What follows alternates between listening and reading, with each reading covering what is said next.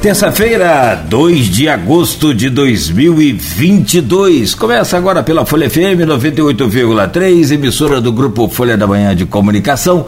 Mais um Folha no Ar. Estamos ao vivo. Programa de hoje, então, tenho o prazer de receber aqui mais uma vez o Luiz Carlos Azedo, como já disse, jornalista e analista político do Correio Brasiliense e também do Estado de Minas. Luiz Carlos Azedo, bom dia, seja bem-vindo. É um prazer tê-lo conosco aqui nessa bancada sempre e renovado a, a, cada momento. Obrigado, bom dia. Bom dia, eu que agradeço a honra. É um prazer estar aqui com vocês. Bom dia também aos nossos ouvintes, telespectadores. Estamos aí, às ordens. Prontos, vamos à, vamos à luta então.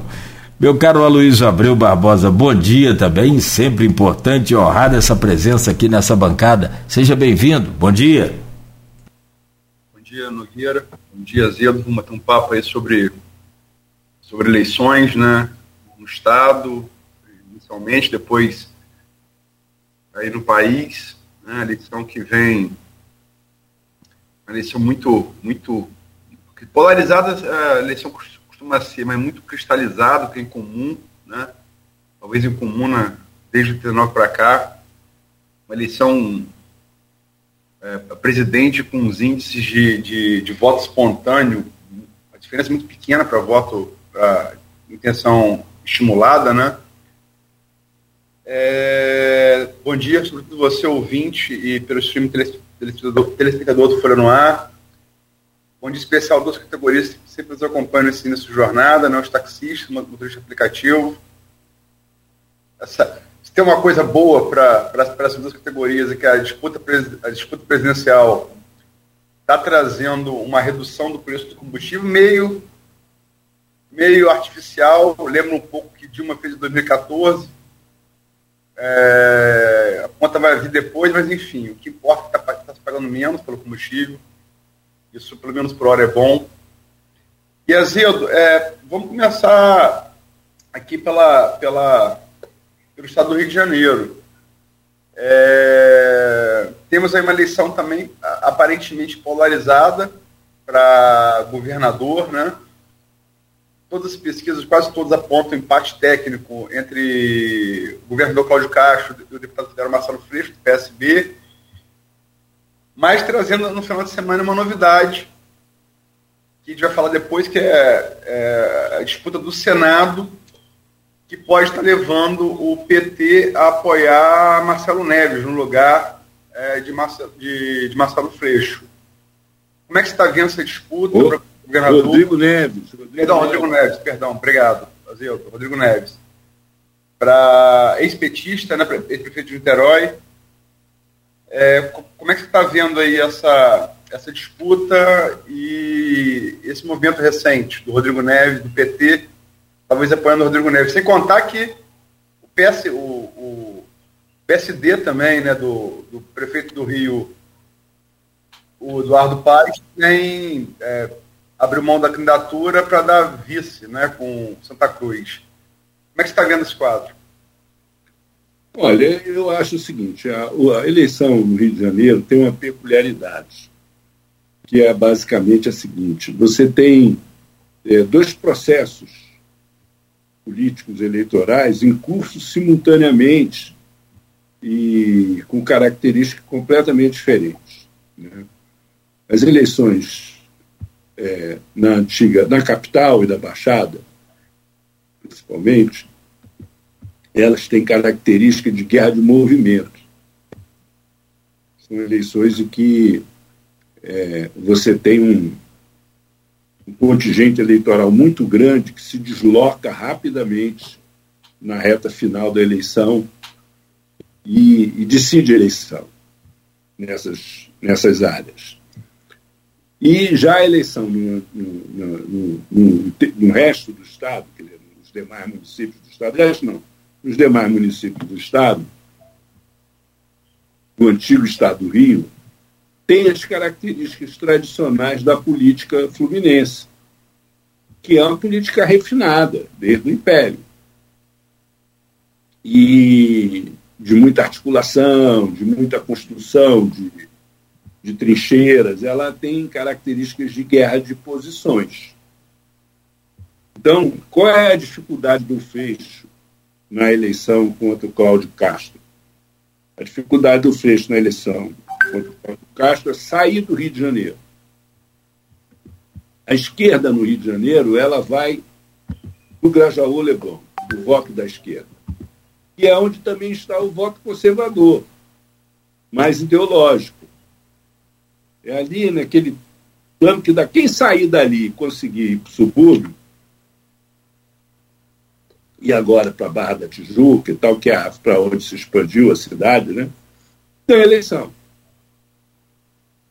Mas a esquerda tem tradicionalmente dificuldade de sair desse, desse universo. Né? Por exemplo, o Gabeira perdeu a eleição para o Eduardo Paes porque chamou uma, uma, uma vereadora de suburbana. Não sei se vocês se lembram disso. E ele perdeu a eleição. Naquilo ali, ali ele perdeu a eleição. Eu me lembro que o Eduardo Paes pegou aquela música do Chico, que fala que falando dos bairros do Rio de Janeiro, dos subúrbios do Rio de Janeiro, deitou e rolou na eleição.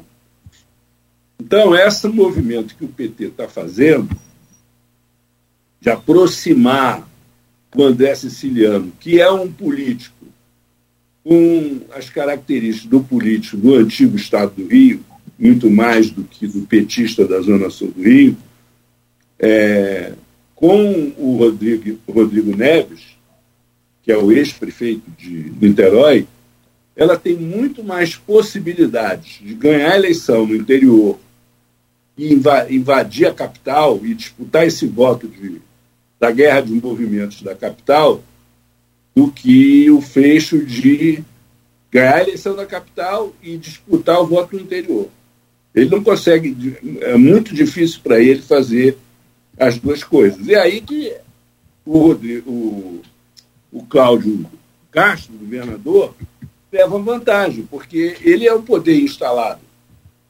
Ele tem a máquina do Estado trabalhando.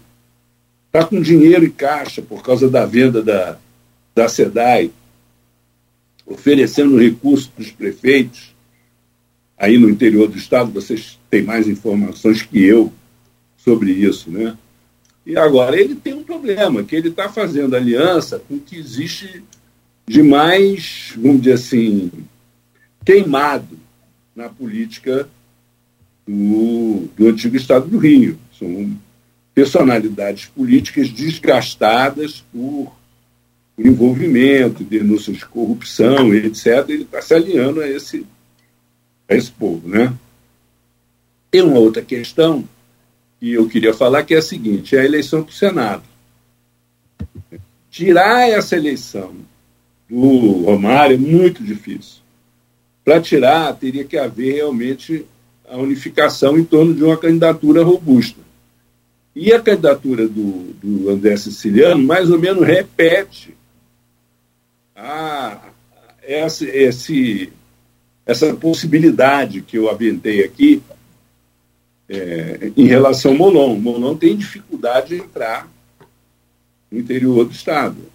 Já o André Siciliano tem mais facilidade de entrar na capital por causa da estrutura do PT, na capital e tal. Aí vocês me perguntam assim, por que, que você está fazendo esse raciocínio? Bom, eu estou fazendo esse raciocínio porque eu, durante muito tempo, é, morei trabalhei em, em, em, Niterói. Eu fui repórter do Fluminense, da Tribuna de Niterói, do Diário de Petrópolis. E fui e cobri a constituinte da fusão do, em 75. E, e esse tipo de contradição ficou muito evidente na Constituinte da fusão, em 75. Eu lembro, inclusive, de um episódio muito interessante envolvendo um, um, um, líder político aí do norte do Fluminense, que vocês devem conhecer bastante. Foi o seguinte: na, na Constituinte da fusão, em um determinado momento, Faria Lima, que era o interventor, fez um acordo com Chagas Freitas que indicou o relator da Constituição. projeto de Constituição. E a, Sandra, a revelia da Sandra Cavalcante, que era líder do governo. Aí a Sandra me chamou, me deu um, uma entrevista exclusiva, anunciando um rompimento com Faria Lima. Aquilo foi, teve uma repercussão danada. E foi um negócio de risco, porque ela provavelmente me deu a entrevista para poder recuar. Porque se ela desse para o Globo, para o Jornal do Brasil, podia para um jornal maior, ela teria mais dificuldade. Mas o Diário Notícia ainda era o jornal dos, das, dos professores e da, dos militares no Rio de Janeiro. Você tinha isso, você tinha nichos. É, os jornais tinham nichos de leitores e, coberturas específicas para essas áreas e tal. E aí, no final da tarde, ela confirmou que estava renunciando à liderança do governo. Aí eu fui procurar o Cláudio Moacir, que era deputado estadual aí de Macaé, né? ele, ele era um político de Macaé, tinha sido líder do MDB no antigo estado do Rio, era o líder do MDB na Constituinte da Fusão. Aí perguntei para ele, vem cá, você, você agora vai assumir, vai ser o novo líder do governo? Aí ele virou para mim e falou, não, eu vou ficar que nem bigode. Eu falei, como assim? Na boca, mas do lado de fora.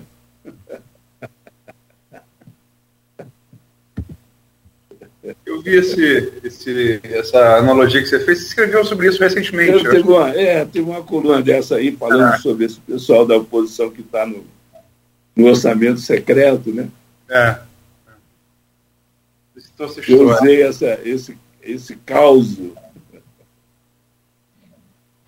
Mas é, vamos, como diria Jack, vamos por partes. É, é, para governador, você citou aí, é, realmente, a gente que cobre política aqui da perspectiva do interior, você já cobriu na capital, é, são perspectivas bem distintas. É, vem, logicamente, que você citou também o caso aí da.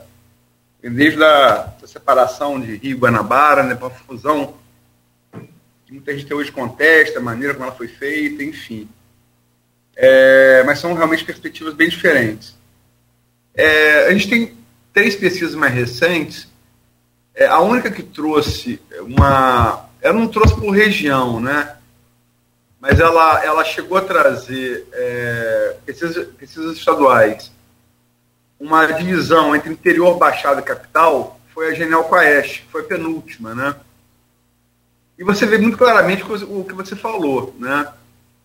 É, só para citar esses dados da Genial Quaest, agora de, de de julho. É, Cláudio Castro, interior, é, tem 24%. Interior aí é, é, todos os municípios fora, fora Grande Rio, né? Cláudio Castro 24%, Freixo 15%, Garotinho estava na corrida ainda, 10%, Rodrigo Neves 3%. Aí, quer dizer, a pesquisa já está já tá meio vencida, né? Está com garotinho. Mas é Cláudio Castro Freixo, é interior. Cláudio Castro 24, Freixo 15. Baixada, que é o Grande Rio, a exceção da, da capital. É, Cláudio Castro, 24, Freixo, 17.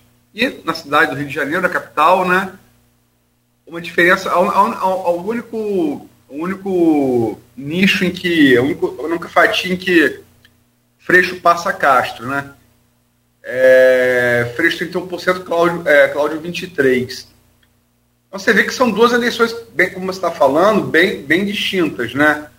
Uma da capital e outra da própria Baixada, que é Grande Rio, mas é, ali na periferia, como assistou aí que o Gabriel teria dito, né, disse na eleição, perdeu para a Prefeitura do Rio Pedro Pais, e no interior, que é a nossa região, norte e noroeste, né?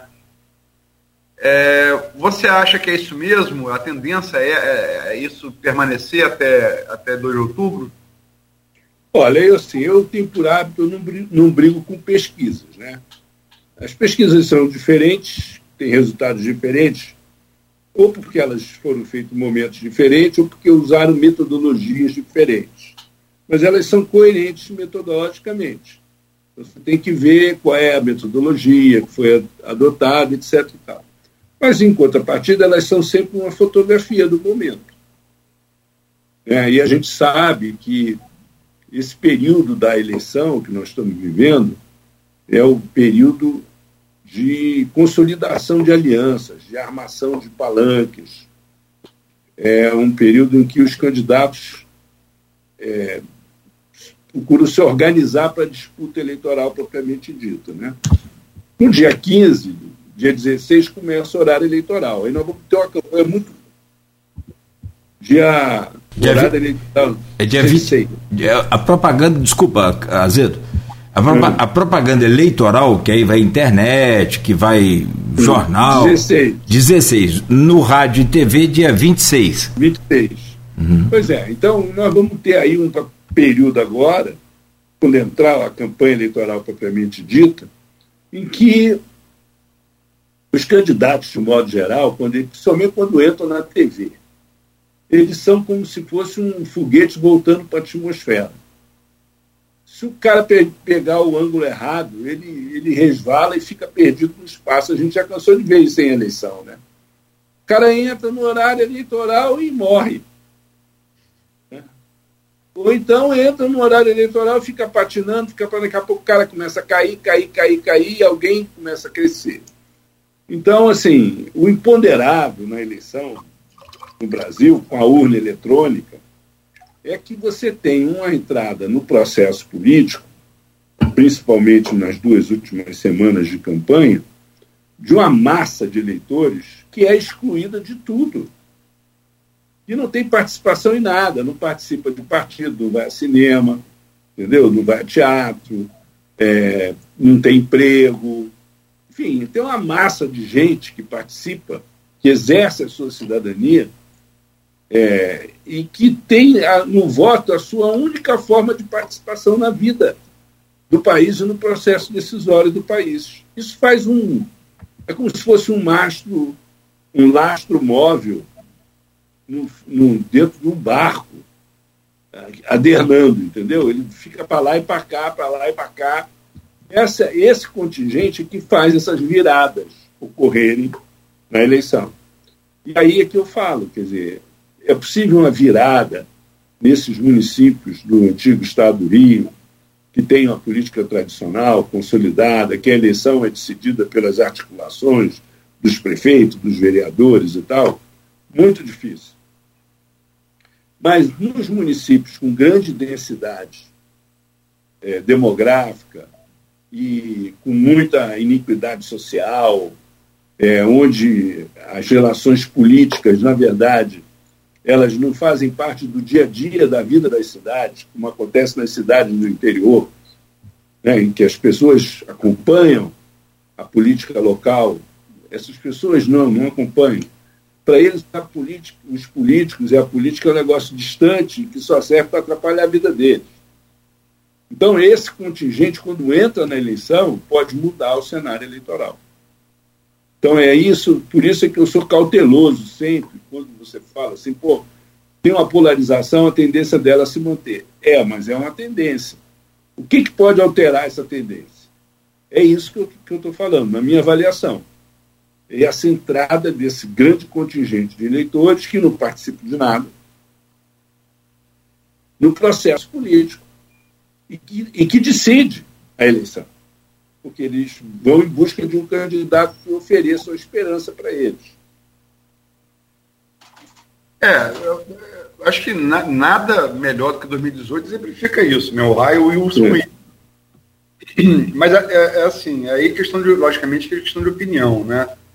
é, que é subjetivo. Mas é, eu acho até porque o raio Whitson caiu em 2018, acho muito difícil que ele ocorra de novo agora no 2022.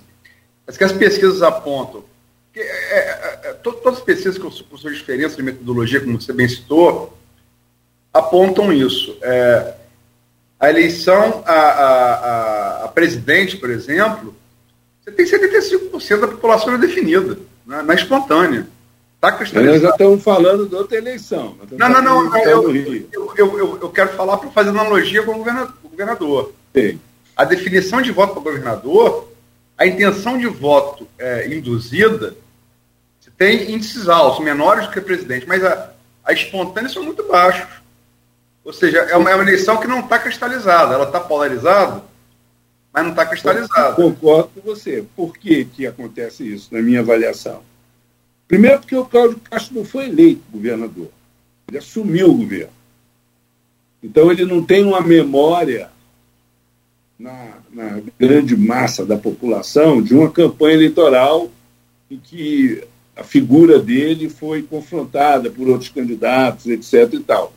Ele tem, na minha avaliação, a projeção eleitoral dele deriva da, do peso da máquina da administração no Estado, na política e no dia a dia das pessoas.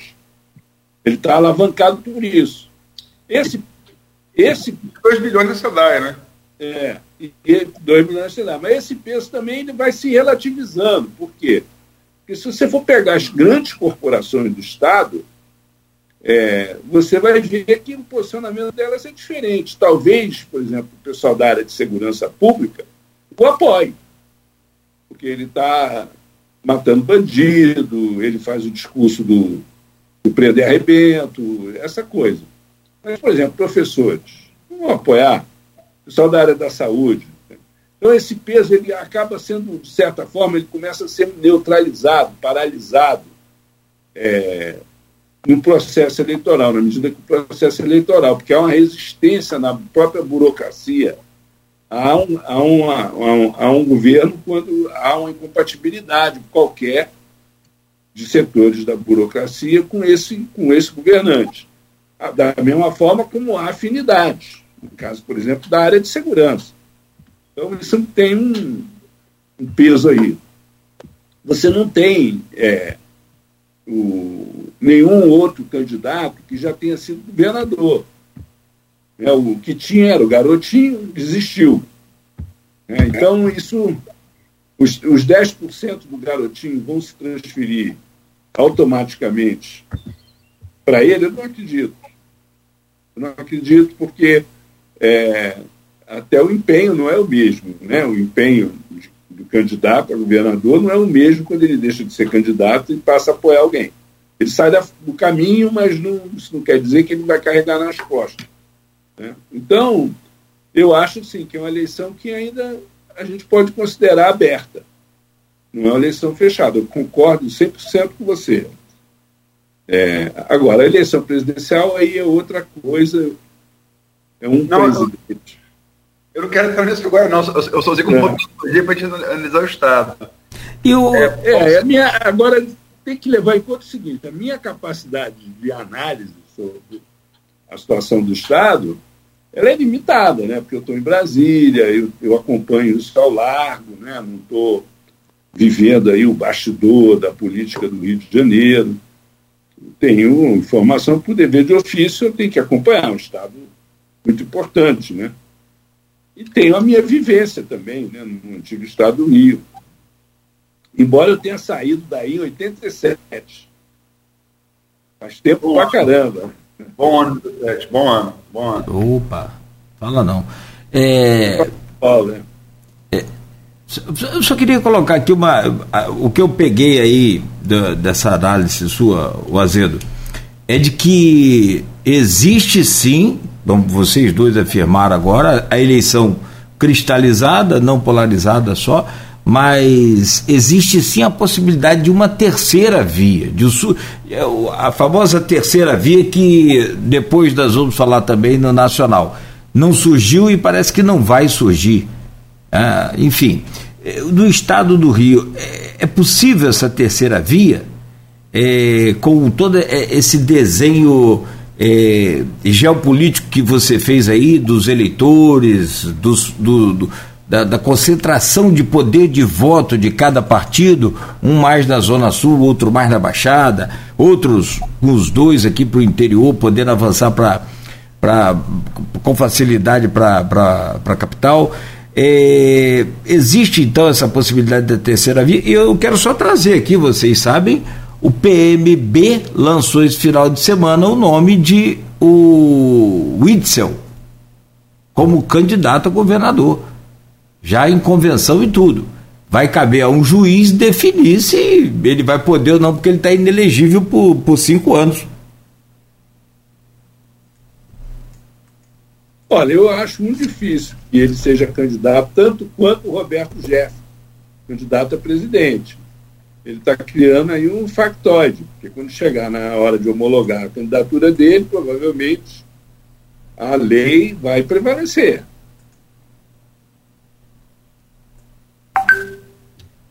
É, não, é, essa analogia do Alberto Jefferson é boa. Eu acho, acho que o Alberto Jefferson talvez, talvez, embora esteja preso domiciliar, né? Talvez tenha um valor maior na, na no, no, tabuleiro como candidatura de apoio a, a Bolsonaro, né? Talvez para fazer um papel um pouco mais forte do que do, do, do, do presidente. Mas, enfim, é, como, como, é que você viu recentes? A gente, a gente citei aqui no início do Rodrigo Neves, né, que conseguiu dois apoios importantes, um já fechado, que é do PSD do, do Eduardo Paes, com a vice no Santa, o Felipe Santa Cruz na, na vice dele na chapa, e outro que me parece muito relevante, porque as pesquisas apontam é, uma, uma influência muito grande do voto a presidente no voto a governador. E essa coisa, essa disputa do Molon, um siciliano, na federação entre, P, entre PT e PSB, né, é a possibilidade é, que parece ser tá aí tabulada do PT apoiar Rodrigo Neves. Você acha que isso pode mudar? Olha, isso é uma tendência que está posta aí. Se acontecer isso, muda todo o cenário, porque a candidatura do, do Rodrigo Neves ganha um, um aliado poderosíssimo e a candidatura do Freixo vai se enfraquecer. Eu acho que é, isso é uma coisa que envolve a política da Assembleia. Entendeu? A, o, o André Siciliano, você pega o perfil parlamentar do André Siciliano, compara com o perfil parlamentar do Freixo. Como, como, como é que a Assembleia, é, a Assembleia Legislativa do Rio, que é poderosíssima, como é que ela reagiria a um governador como o Freixo ou a um governador como o Rodrigo Neves? Tratamento de forma completamente diferente. Né? Fora a contradição na esquerda lá do PT, do, PT do, Rio de Janeiro, que é um PT muito pragmático, com o fecho, que é, que é o, o, a ala radical do PT que rompeu. Né? Então, esse, essa coisa está posta. Eu não sei como é que isso vai evoluir, mas a possibilidade dessa candidatura, dessa aliança se consolidar, ela é real. E ela se consolidando muda o cenário. Isso quer, quer dizer que vai mudar a eleição? Não sei. Aí a vida vai dizer, é que vai nos esclarecer isso. Mas em termos de, de ação política das forças que, que disputam poder, muda o jogo. E essa. Você viu a foto de, de garotinho Cláudio Castro no, no domingo? Você jogou a ver, viu a foto? Vi, vi. Como é que você, como é que você é, viu o que está na foto? Que, mas mas tá, o, que está por trás da foto também expresso na foto, né? As caras dos dois foram, foram emblemáticas. Como é que você viu essa, essa, esse 180 graus de garotinho aí, de principal crítico do Castro, comparando ele a Cabral, com helicóptero, festa das Mabescas, a aliado do Castro, dizendo que, como bom cristão, faz o que o partido, o partido manda. Eu acho que há uma, uma, uma, uma, uma situação assim. O, Garotinho é um outro candidato que corre, correria sério risco de ser impugnado por causa dos problemas dele com a justiça. Né? Então, é, por outro lado, é uma figura que, que política importante do, do antigo no, Rio de Janeiro, foi governador do Estado, mas cuja liderança eu acho que ficou muito contingenciada à política do norte do Estado, principalmente Campos. Ele perdeu muita influência no Estado, né? E, embora tenha um potencial eleitoral expressivo, porque você entra é, com uma disputa com 10% né, de intenções de voto, você tem expressão, né? Mas eu acho que na armação da política ele estava ele estava muito, com muita dificuldade, porque ele, ele, ele tinha que buscar uma, uma, uma, uma saída para ele que desse é, possibilidade dele sobreviver na política. Né?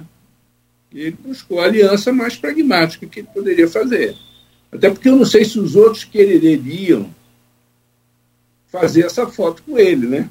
Tirar essa foto com ele, né? Eu não acredito que nem o, o, o, Fecho, nem o, o Rodrigo Neves fariam essa foto. É, para terminar, Azedo, é, é, eu, eu, tenho feito pesquisas aqui para a Folha, eu tenho feito pesquisas. É, horas, umas horas, alguns finais de semana que eu de folga, eu divido com, com o Arnaldo, que já entrevistou você aqui nessa bancada também, Arnaldo Neto. É, as três últimas pesquisas, a última foi a, a ideia Big Data, né, estadual, na sexta-feira. Eu citei a, a, penúltima, que foi a General Quaest, tem uma outra, é, é, tem uma outra anterior, também em julho, que foi a IPEC, o Tio Ibope. IPEC e General Quaest dão essa diferença Senado que você se, se referiu. Uma, ó, Romário dá uma goleada, né, usando a expressão é, análoga à sua condição de ex-crack, né, ex-artilheiro. No entanto, a, a ideia Big Data, é, diferente do que foi a IPEC, do que foi a, a General Quaest, que é mais recente, a ideia Big Data de sexta-feira, divulgada na sexta-feira, ela dá Molon é, na frente de Romário, dá Molon liderando. É, como é que você acha que, que deve interpretar esse contraste entre, entre resultados de pesquisa no mesmo, no mesmo período, ou em período muito próximo? É, eu acho que tem um problema de metodologia, né? Tem um problema de metodologia. A candidatura do Romário é muito forte. O Romário é um cara popular. O Romário ah, ele tem uma personalidade que faz com que ele se identifique muito com, com, com o povão, né? Já fala o fato de que ele foi um craque, foi um campeão do mundo, é, sempre foi um jogador polêmico, corajoso, né? E mas ele não é um assim um, um político é, de expressão como um cara que articula, que, que, tem grandes projetos, coisas desse tipo, né? Então ele tem as dificuldades dele também no meio político. Vamos ver o que vai acontecer, né? O Molon tem, uma, tem uma atuação parlamentar, embora não seja senador, ele tem uma atuação parlamentar muito mais expressiva do que o Romário. Sabe, a vantagem do senador é que ele fala sobre qualquer assunto, qualquer hora que ele quiser. Ele pede a palavra e fala. São 81 no, no Senado. Então ele tem muita presença na TV Senado, tem uma... Já o deputado não, o deputado para se projetar, ele precisa pegar a relatoria, ele tem que ficar lá no microfone de aparte, ele tem que conhecer muito o regimento, ele tem muito mais trabalho para ocupar espaço. E... Mas o Molon é um grande parlamentar. Então ele tem um, um reconhecimento da sociedade. Agora, não sei se ele sai da capital, é aquilo que eu falei. Já o Leblon, entendeu? Então, é, eu não sei. E o André Siciliano, não. O cara que é da política do Estado, articulador político, que, que tem relação orgânica com a política, é o siciliano, não tem dúvida disso. E só para lembrar o último dado, para ser fiel, como eu fiz esse pesquisa, para ser fiel ao que elas retrataram, as possibilidades que elas retrataram, né? É... Nogueira quer, fechar o bloco, vamos, vamos fechar. Só, só, a última pergunta, por favor, Nogueira. É, até, até para ser, para ser, para ser é, preciso em relação às, às, às pesquisas, né? Eu falei que é, a ideia Big Data de sexta-feira deu, Molon foi a primeira da Molon à frente, no empate técnico, mas deu à frente, enquanto a IPEC e a Genial Quaest deram Romário muito à frente. Mas a Genial Quaest apontou um dado, o, o, o, único cenário, na margem de erro de três pontos, aí é bem, bem folgado, dá seis, né? que a Genial Coeste apontou empate técnico de Romário, nos quatro cenários que ela fez para senador, foi quando pergunta: você votaria no, senador, no candidato senador de, de Lula ou de, ou de, de Bolsonaro? Romário, como, como candidato Bolsonaro, ficou à frente, mas empate técnico com, com o Siciliano como, como candidato de, de, de, de Lula. Você acha que isso também pode ser um ingrediente que pode, pode alterar essa corrida? É, eu te falei, eu acho assim, eu tenho uma linha de raciocínio, né, que eu já expliquei, né? Então, acho que tudo isso são fotografias, essas diferenças decorrem do, do modelo de pesquisa que foi adotado. É, eu acho que a gente tem que fazer isso que você está fazendo, fazer uma leitura atenta, minuciosa, para identificar as nuances, né? Mas nós estamos muito longe da eleição, quer dizer, muito longe e perto ao mesmo tempo. Longe que eu digo no sentido de que essa coisa só vai se resolver mesmo quando começar a campanha de rádio e televisão. E aí é que esse, esses cenários podem se alterar. A tendência é se manter isso que está aí, que está se decidindo agora são as alianças, os palanques. A tendência quando começar o horário eleitoral, pode ser que mude, se não houver uma cristalização. Agora, você tem que levar em conta a vantagem estratégica do Romário, que já é um senador, já fez uma campanha majoritária, é uma pessoa muito popular, muito conhecida, e com uma personalidade muito forte, carismático, embora não seja um grande político nem um excelente parlamentar. No caso do, do siciliano, ele é um grande político, indiscutível, e o Bolão é um excelente parlamentar em Brasília.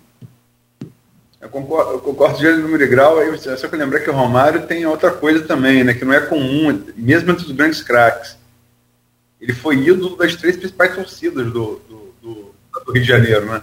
Do Flamengo, por ordem né, de do tamanho da torcida, mais numerosa, Flamengo, Vasco Fluminense. Só não jogou no Botafogo.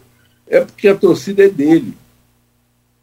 A torcida é dele, não é do Flamengo, do, do Botafogo, nem do Vasco. A torcida é dele. Ele, ele tem esse, esse carisma, entendeu? Porque ele é o cara que, assim, tem um, um escritor de romances policiais americanos chamado Raymond Chandler. Raymond Chandler ele escreveu vários romances, Los Angeles, não, Los Angeles Cidade Proibida não é dele. Não. Ah. Ele escreveu Adeus, minha, minha querida, enfim, a dama, a dama do lago, coisas assim. Ele tem um livro de contos chamado A Simples Arte de Matar, que é o título de um ensaio sobre literatura policial que ele fez. Muito interessante falando do surgimento da literatura policial norte-americana, dos seus grandes escritores. E aí ele fala do herói no, no ar, quer dizer, do, do sujeito comum que faz coisas incomuns, que é o cara assim, que tem a vida toda errada, o cara brigou com a mulher, a filha não gosta dele, ele bebe, ele, enfim, é o herói do filme policial americano, né, do, da literatura policial americana. Mas ele faz coisas que as pessoas comuns gostariam de fazer e não tem coragem de fazer. Enfrenta os poderosos, né? não leva desaforo para casa, é, não, não, não, não pede arrego, enfim, coisas desse tipo. Né? O Romário tem um pouco esse perfil, entendeu? Ele tem esse perfil, assim, meio do anti-herói, né? E isso tem um apelo popular muito grande, né, por causa até da, da origem dele, da vida dele, a trajetória dele. E esse carisma faz uma diferença na eleição. Né? É, eu preciso fechar esse bloco, né? E peço licença a vocês, a Luiz e, e meu caro Luiz Carlos Azedo. E o Romário é famoso, e a Luiz colocou muito bem. Eu, eu só queria colocar uma coisa aqui, se, se vocês me permitem só um segundozinho. É, essa eleição, e eu não sei se vocês consideram isso assim, desse jeito, essa eleição ela é muito diferente da municipal. claro, eleição de vereador é coisa de bairro, é coisa de né, é, é, lo, local. Eleição para prefeito, né? Pega a cidade toda, essa coisa mais quente no dia a dia. Para Estado, vai esfriando um pouco mais, a coisa né, só vai esquentar na reta final, talvez, né, mesmo nessa, nesse ano mais polarizado. Agora, a eleição de senador é uma das mais frias que eu entendo assim, que o eleitor muitas das vezes nem sabe quem é o candidato. Aí ele olha, não, Romário, Romário, Romário todo mundo conhece, Romário, homem, mulher, vascaíno, tricolor, é, seleção brasileira, enfim, né? O, o, até o Botafoguense, que ele não jogou, mas conhece, claro, evidente.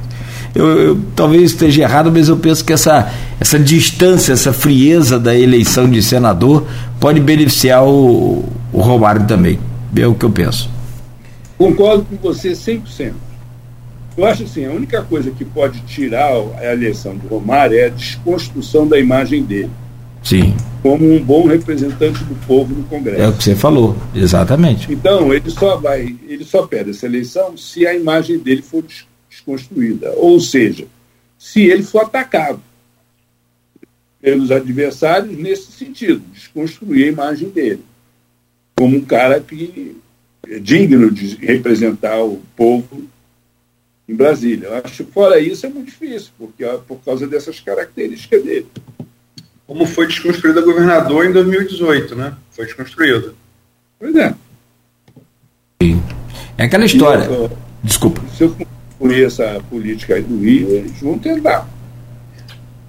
É um, um, um, uma campanha política, por exemplo, de rádio e televisão pode tanto somar quanto diminuir, depende da estrutura, depende do que você está apresentando. Um debate, por exemplo, pode ser muito importante na decisão do voto. Na bancada hoje conosco, a Luiz Abreu Barbosa, onde estamos conversando aqui com Luiz Carlos Azedo, jornalista e analista político do Correio Brasiliense e também do jornal Estado de Minas. A Luiz, eu peço a gentileza de você abrir esse bloco aí nesse, nessa virada de chave agora para o cenário é, é, nacional, por favor. É, Azedo, é, a gente falou, citou aqui as pesquisas todas. O Europa tem muito mais pesquisas para presidente do que tem para governador. E todas elas apontam uma, uma, uma eleição polarizada, como já falou aqui, mas também muito cristalizada. É, eu não tenho tanta experiência quanto você, até por questão de idade, mas é, eu acompanho a eleição desde 89, presidencial. E não me, não me recordo, de fato, não há uma, uma, uma eleição presidencial onde se tivesse aí 60, 60 dias de eleição, com pouca diferença, é o que espanta, entre questão de voto espontânea e estimulada. O que demonstra, ao contrário do Rio, muito pouco espaço. Uma coisa diferente acontecer do que Lula e Bolsonaro. Você acha que é isso mesmo? Olha, eu acho assim, é, primeiro, em 2018, o candidato favorito era o Lula. Né? A prisão do Lula abriu espaço para o Bolsonaro.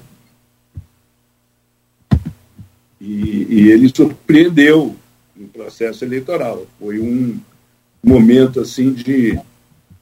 Foi o ápice do, do, do, da insatisfação é, popular em relação à política tradicional, aos partidos, aos políticos tradicionais, mesmo políticos é, com um perfil progressista, com um perfil de honestidade e tal, teve muita gente que perdeu a eleição. Aqui em Brasília, mesmo Cristóvão Buarque não se elegeu senador. Então, assim, aquilo era um momento é, que passou. Por que, que passou? Passou porque houve um processo de acomodação, né? haja vista a, a, aliança do Bolsonaro com, o Centrão, né? que é o eixo da sua candidatura à reeleição. Né? É, uma coisa que, que tem que se levar em conta é o seguinte: todo candidato à reeleição no Brasil todo presidente candidato à reeleição, se reelegeu. Mesmo a Dilma, depois de 2013, Lula depois do mensalão. Então, assim, a lógica é, nessa eleição seria outra, seria o Bolsonaro ser o candidato favorito, não o Lula. Agora, o Lula é o candidato favorito, do meu ponto de vista, por três razões.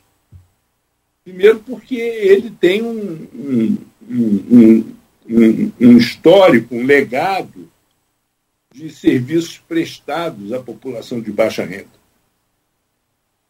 Ele deixou o governo com o país crescendo 8,5%, uma taxa de desemprego lá embaixo, regime de pleno emprego. Então, existe essa memória. Né? Existe essa memória. É, nós temos pela primeira vez uma eleição com dois ex-presidentes disputando a presidência da República. Aliás, com um presidente e um ex-presidente disputando a, a presidência da República. Não houve isso antes. Né? E se nós levarmos em conta que o Lula, em 2018, era o favorito, a gente vai, vai ver que é uma coisa que explica um pouco o que está acontecendo. Agora, na minha avaliação, não explica tudo. Por quê? Porque há dois aspectos aí que eu queria assinalar. Um é de que o, o Bolsonaro, o fenômeno Bolsonaro, ele tem um, uma componente antropológica. O Bolsonaro capturou a, a ideia de que a família unicelular patriarcal ela tem que ser preservada a qualquer custo. E é um sentimento muito forte na população de baixa renda, especialmente entre os evangélicos. Por quê? Numa comunidade pobre, numa família de classe média, quando o casal se separa, a família se desestrutura mais psicologicamente do que financeiramente. Porque as coisas se arrumam. E psicologicamente as pessoas também conseguem se resolver, vão fazer terapia. Né? Uma família de baixa renda, quando ela se desestrutura, toda a vida da família se desestrutura inclusive a vida econômica, a sobrevivência das pessoas. Então, esse sentimento é muito forte. E as igrejas evangélicas, elas se consolidaram, cresceram na periferia, focando a atividade delas nisso. E, e esse sentimento foi capturado pelo Bolsonaro na eleição de 2018. Ele continua muito forte. Isso dá a ele um lastro eleitoral na população e que quase que é imune às críticas que ele recebe por causa da, do, do, das coisas que ele fala, né, das alianças esdrúxulas que ele fala, essa coisa toda. Isso é uma coisa meio que imune a isso. E tem uma, um peso grande né, nessa força dele. E do outro lado, quer dizer, o Lula tem um partido enraizado nos movimentos sociais. O PT, ele, ele, o Lula teve preso, o PT, em momento algum, abandonou o Lula. Se você for pegar os outros partidos, todos abandonaram os seus, os seus quadros. O PT nunca abandonou o Lula. E o PT se voltou na oposição, se voltou para os movimentos sociais as entidades da sociedade civil, passou a atuar de novo na, nos movimentos sociais. Ele tinha sido cooptado quase completamente pelo governo, né? Ele, os petistas estavam aí nos órgãos de governo, então eles voltaram a atuar intensamente, se articular nos movimentos sociais, fazer alianças. Né? O, e o Lula virou uma espécie de monopção para a esquerda. Você não tem outro candidato a presidente da República de esquerda a não ser o Ciro. O Ciro. Ele virou quase uma monopção. Né?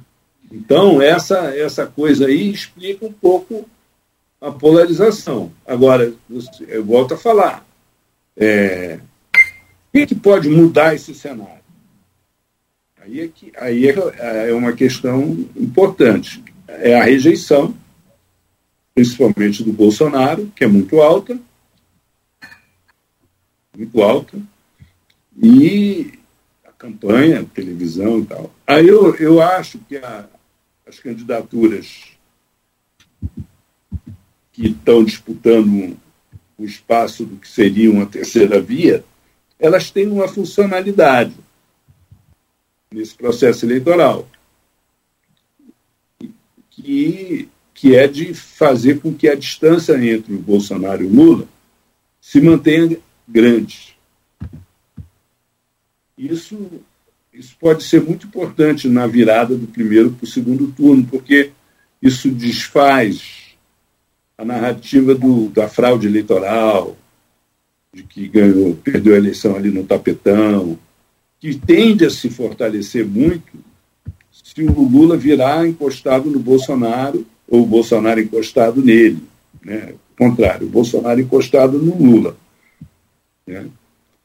Então, é, um, é uma faca de dois legumes, vamos dizer assim. É, ao mesmo tempo que isso pode levar uma eleição para o segundo turno, leva a eleição para o segundo turno, obrigando tanto Lula como o próprio Bolsonaro a fazer política e tentar ampliar as suas alianças em relação ao centro, principalmente esse centro liberal, democrático, e o que vai ser bom para a democracia, né? porque isso vai isolar um pouco o, o radicalismo.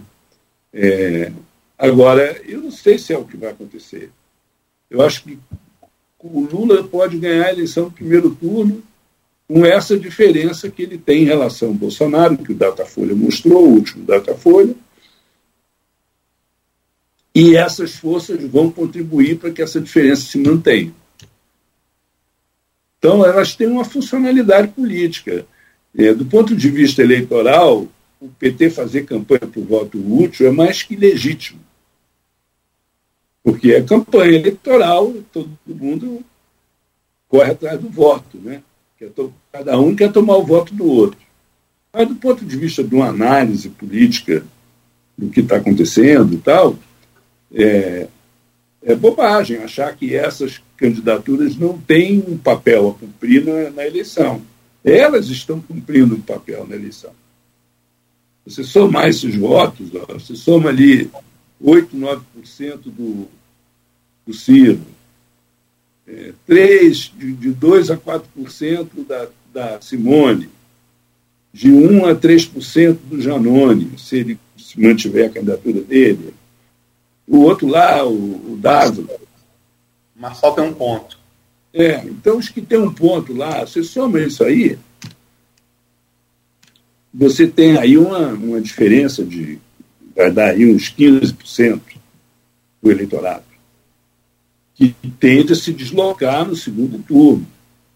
Então, é, a maior parte desses eleitores, pelas pesquisas estão mostrando, vão se deslocar para o Lula. Né? Elas estão funcionando um pouco como um muro de contenção de quem faz restrições ao Lula para que essas pessoas não se desloquem para o Bolsonaro. Está funcionando. Isso tem uma funcionalidade, assim, analisando friamente né, esse processo. O que vai determinar se o Lula vai ganhar a eleição no primeiro turno ou não é ele ter mais de 51% dos votos válidos. Não importa se esses votos válidos estão concentrados, os, os, os 49% estão, os, é, os 49% estão concentrados num candidato ou distribuído por quatro, cinco candidatos. Não importa. Para ele ganhar, ele tem que ter 51% mais um dos votos. 51, e isso é, é a tarefa do PT, da, da, dos aliados do Lula, correr atrás disso no primeiro turno. Agora, se não, numa situação ou noutra, é, na medida que isso amplia a distância do, do Lula para o Bolsonaro, a possibilidade de um golpe diminui. Agora, se o Bolsonaro encosta no Lula e perde, ele vai voltar com tudo com a discussão, com a, com a tese de que foi gafado na eleição. Porque ele, inclusive, acredita que a eleição passada ele não ganhou no primeiro turno porque roubaram ele. Quando você tem um, uma, uma pessoa que, que pensa dessa forma, como ele pensa, é muito difícil você achar que ela vai mudar de narrativa, entendeu? Não vai. Vamos ver o 7 de setembro aí, o que, que vai acontecer. Eu, eu, só, eu só acho que houve uma mudança de cenário. O, o, o, o Bolsonaro conseguiu a proeza, com aquela reunião lá com os embaixadores, de perder o apoio do Estado brasileiro, empresarial, mundo jurídico. No jurídico, todo se coesionou contra ele, exceção dos aliados que ele tem, né? O Aras. O Aras põe muita pilha nele contra o Supremo, né? que quer ser ministro do Supremo.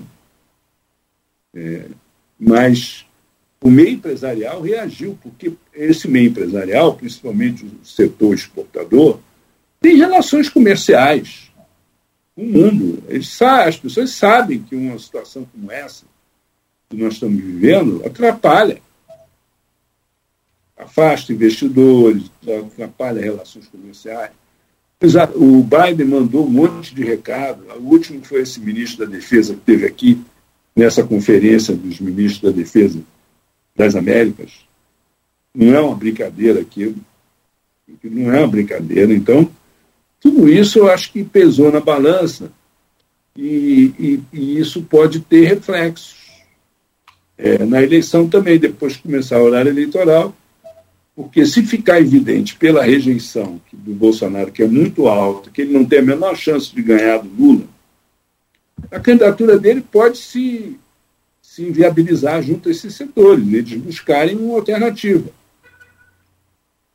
Essa, por exemplo, é a chance que o. É nisso que o Ciro aposta, é nisso que a Simone aposta. Né? O Bolsonaro se viabilizar como alternativa de poder, por reiteradas pesquisas mostrando que ele não tem condição de ganhar do Lula por causa da rejeição dele e, ao mesmo tempo, mostrando uma alta rejeição do Lula, que pode crescer na campanha, porque eles vão se atacar mutuamente. Aí isso pode mudar o cenário. Deixa... É a tendência principal? Não. A tendência principal é essa que o Luiz falou. Muito consolidado voto, a margem muito estreita, uma terceira via, diferença muito pequena entre o resultado das pesquisas espontâneas, as pesquisas é, induzidas, e eu acho que isso vai se decidir no carrinho do supermercado.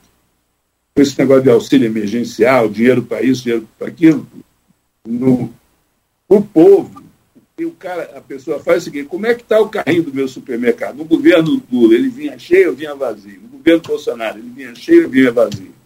Poder de compra da população. Essas medidas que estão sendo tomadas, elas vão ter influência na eleição. Agora, se elas tiverem influência na eleição a ponto de alterar radicalmente o resultado da, da, da, dessas pesquisas, isso vai depender do poder de compra da população. Deixa eu colocar uns dados das pesquisas para contar algumas coisas. É, você falou aí, e é verdade, Lula lidera desde 2018, eu até pedi sua ajuda, você está em Brasília, para pegar uns números mais atualizados. Estava contando muitas versões contrastantes em relação ao orçamento secreto. E fiz esse apanhado. Eu voltei até 2018. Né?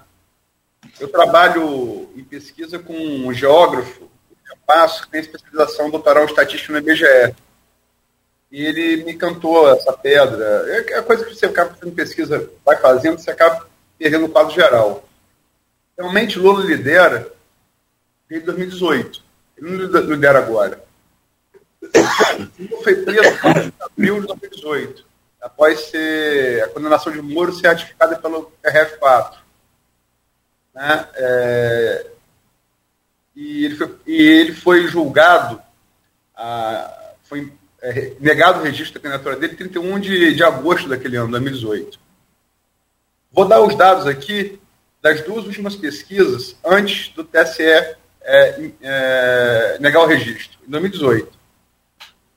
Em 20, feito em 2021, de agosto, quer dizer, pouco antes, uma semana antes de Lula ter negado, Pela Datafolha, Lula tinha 39% das intenções, das, 34, 39% das decisões de voto na, induzida contra 19% de Bolsonaro. Na BTG-FSB, feita em 25 e 26 de agosto de 2018, menos de uma semana após Lula ter o registro negado, mesmo preso, Lula tinha 35% da, das decisões de voto contra 22% de Bolsonaro. Então você vê que realmente é, é, é, ele, ele, liderava com margem até mais folgada do que hoje, né? em 2018. É, isso posto, e de novo, é, colocando dados das pesquisas aí, é, eu concordo com você, acho que você é nem, nem grande jornalista para concordar contigo, porque é uma eleição que vai, que vai ser a rejeição.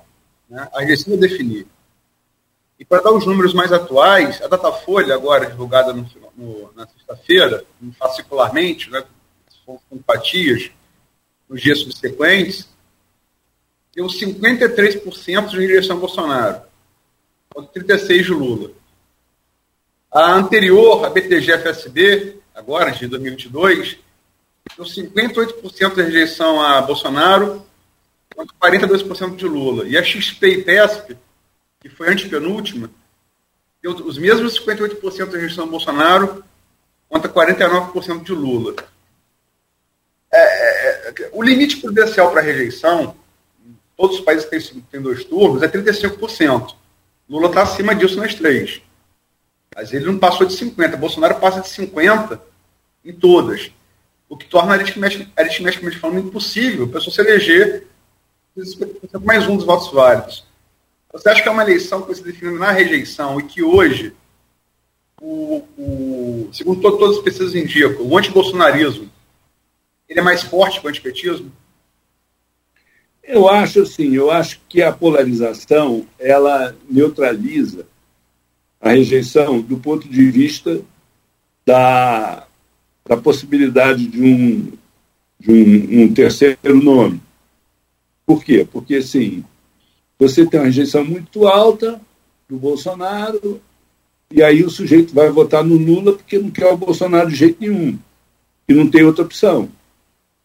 Aí você tem uma rejeição muito alta do Lula, o sujeito vai votar no Bolsonaro porque não quer o Lula de jeito nenhum e não tem outra opção.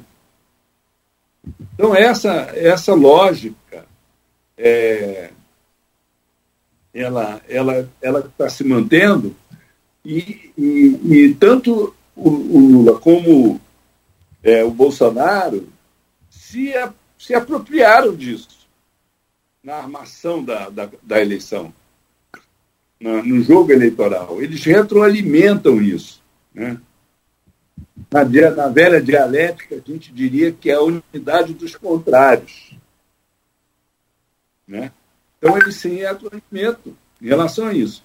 Agora, o que pode acontecer? É no horário eleitoral surgir uma alternativa a isso. E uma parte de, desses eleitores que não gostariam de votar no Bolsonaro, mas não tem opção porque eles não querem o Lula de jeito nenhum, e os eleitores que votam no Lula porque não, não votam no Bolsonaro, não pode haver um deslocamento. Eu acho mais fácil esse deslocamento ocorrer em relação ao Bolsonaro, apesar do peso da máquina do governo federal. Por quê? Porque a, a base do Bolsonaro, a base eleitoral do Bolsonaro, existe uma simetria entre o sistema de aliança do Bolsonaro e a sua base eleitoral. A base eleitoral, a base parlamentar do Bolsonaro no Congresso, ela está muito vulnerável eleitoralmente porque ela está tá se, se deslocando para o Lula. Então, esses políticos do Centrão, eles estão num, num momento muito difícil, porque eles estão tentando resistir à pressão que sofrem do, do, do eleitor, que é pró-Lula nos seus estados, e isso está acontecendo em função das emendas parlamentares. É muita grana que está sendo distribuída. Né? Agora, isso tem um limite também, tem um limite. Então, é assim, são contradições que estão, postas. Né? Você for observar o cenário, o Lula vai ampliando as alianças dele e o Bolsonaro vai se isolando. Né? Isso tem alguma isso vai pode ter alguma repercussão eleitoral. Agora, como eu disse, a tendência é a disputa entre os dois. Isso quer dizer que é uma lei de gravidade que vai ter que ser assim? Não, pode mudar, mas eu, como jornalista que é político e tal, essas coisas assim eu prefiro deixar acontecer. Eu não, não, não gosto de ficar fazendo adivinhação, entendeu? Eu quase que ia colocar uma adivinhação aqui para você, Azedo, porque é, esse tabuleiro político vai se definindo agora, né? Essa semana termina aí é o prazo para as convenções partidárias. A Simone Tebet oficializou ontem, pelo menos anunciou, é, a, uma chapa 100% feminina, o que ela disse de chapa pura, né? Vem como vice dela a senadora Mara Gabriele, que é do, do, do PSDB. Você tem aí o Bivar, que também abriu mão da candidatura e deve vir pro, né, pra, para a Câmara. Enfim, esses nomes todos estão aí, mas é, o que eu queria entender, é, e aí eu vejo muito claramente, até conversava com a Luiz outro dia, ele falava, Nogueira, você pode não gostar de Lula, pode achar feio, qualquer coisa, mas o cara tem uma habilidade para negociar fantástica. Ele já conversou com o Janones, é o que você falou aí. Se o Janones não mantiver a candidatura, fecha com Lula. Janones é um nome importante. Teve é, é, uma luta aí com os caminhoneiros, tem, tem uma força aí junto a, a esse segmento, enfim. Você acha que é, o, o, Lula, quem conhece Ciro, a gente conhece há muito tempo também, essa luta dele, ele não, não desiste enquanto tiver um um pouquinho de oxigênio, ele está tá brigando, ele está lutando. Então, é, talvez a coisa indo para segundo turno fala assim, rejeição, perfeito. Mas aí é o que você falou, tem o Auxílio Brasil, tem a propaganda eleitoral, que vai ser muito em cima de ataque à luta, talvez, na minha opinião, mais ataque do que apresentação de projeto ou de programa de governo. Acha possível reverter esses nomes aí todos em, em, em prol de um grupo contra o bolsonarismo, contra o Bolsonaro? E principalmente o, o Ciro Gomes, que é a minha pergunta. Atrair Ciro Gomes, Gomes com essa habilidade do Lula, você acha possível? Para o segundo turno? Não, as pesquisas, geralmente, que acontece nas eleições é que o deslocamento do eleitor os candidatos no segundo turno, ele se dá quase que espontaneamente. Ele se dá por... Os candidatos a presidente têm influência? Tem. Você vê que na eleição de 89, o fato do Brizola ter apoiado Lula no Rio de Janeiro teve um impacto enorme na, na disputa de segundo turno. O Lula estava quase, quase pegou o caneco. Né? Então, é, isso acontece quando você tem um, um político com a, com a base fidelizada, né? E o Ciro tem aí um eleitor que é fiel a ele já há várias eleições. Você vê que ele apanha, apanha, apanha o PT, come o mingau pelas beiradas, leva a rasteira nos estados e tal, que nem está levando aí no Rio, né? Essa que é a verdade, né? Essa aliança aí é o PT é pró-Lula, né? não é pró-Ciro. É, ele resiste, ele tem um eleitor resiliente e tal. Né?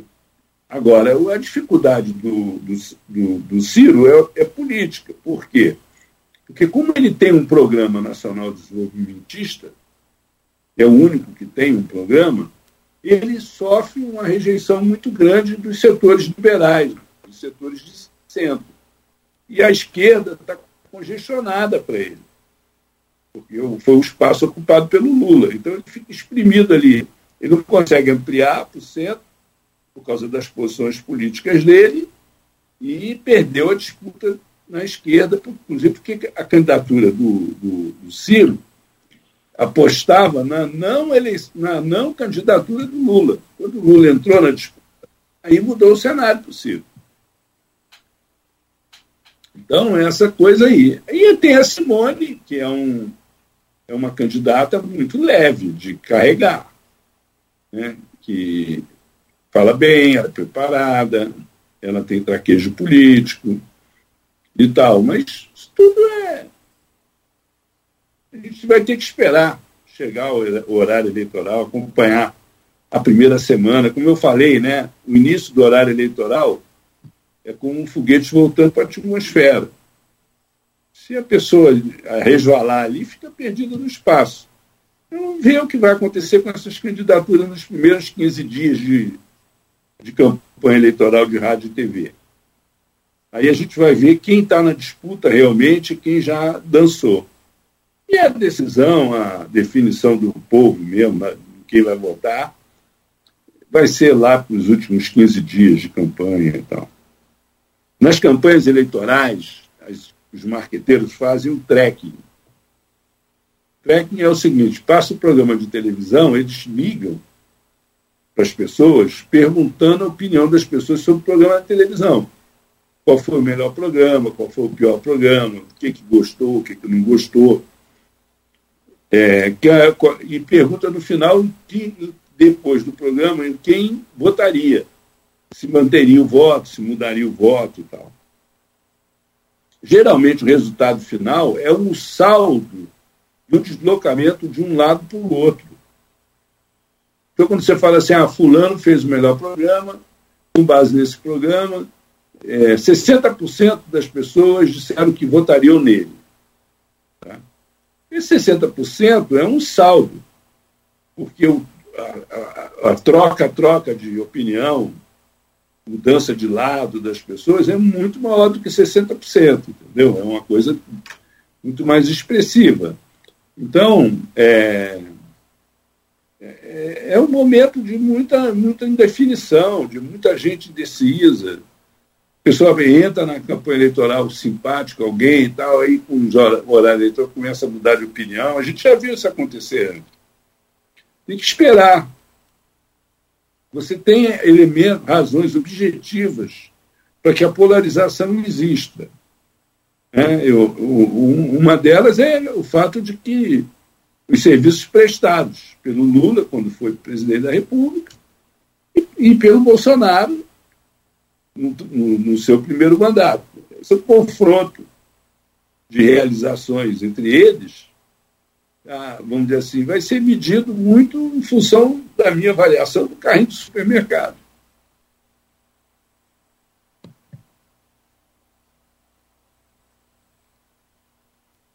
É seu microfone, Luiz, por favor. Desculpa. É, Azedo, você estava cachorro latindo aqui, eu estava com medo de atrapalhar o áudio, eu desliguei o microfone. É, você falou, eu concordo, jornalista político, analista político tem que evitar adivinhação. É, mas, assim, as, as, pesquisas, não só as mais atuais, quando o processo eleitoral anterior, é, ensinam muito, né? Elas são muito didáticas. Até porque, passado algum tempo, você tende, você tende a esquecer um pouco da evolução do quadro, do último quadro eleitoral, para ficar com a fotografia do resultado final.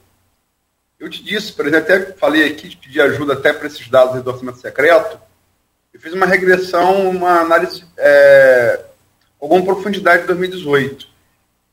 E te confesso que, mesmo tendo feito aquela eleição, acompanhado todas as pesquisas, é, eu fiquei espantado ao perceber que essas duas pesquisas de agosto de, de 2018, Ciro Gomes, que terminou em terceiro e chegou a, de certa maneira, ameaçar a Haddad na segunda posição, em agosto Ciro estava em quinto lugar.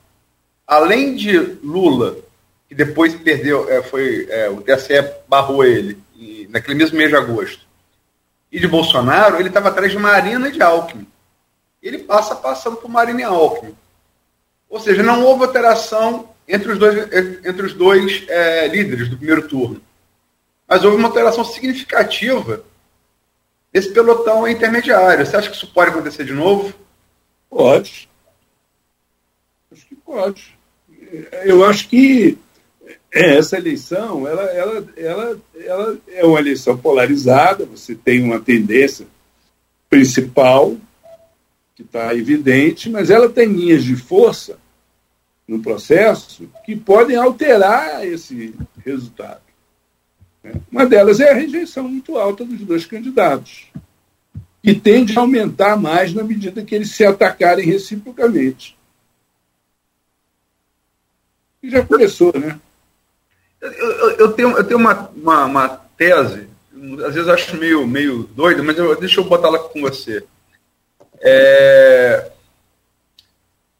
você acha que é, assim, é, Lula está é, nas três últimas pesquisas, como eu disse aqui, é, na XP e na BTG, ele está ali com 40, 40 42, 43% de rejeição, já está acima do limite é 35. Na Datafolha deu um pouco menos, 36. Bolsonaro está acima de 50 em todas. Você acha que talvez o, o, a, a, única chance do Bolsonaro é, fosse, no lugar de até de bus, buscar intenção de voto, fosse é, bater muito no escândalo de corrupção do PT, mensalão, petrolão, para tentar aumentar a rejeição de Lula, igualar a rejeição de Lula dele? Eu acho que essa eleição vai ser decidida pela rejeição se mantiver esse quadro. Quem tiver mais rejeição vai perder. É isso que eu estou falando, né? É. Se mantiver esse quadro. Porque pode acontecer que a rejeição muito alta leve ao surgimento de uma alternativa. E deixa Principalmente no espaço de quem perdeu a expectativa de poder. Por exemplo, se o, o, Bolsonaro continuar, todas as pesquisas mostrando que ele vai perder, que ele vai perder, vai perder, vai perder,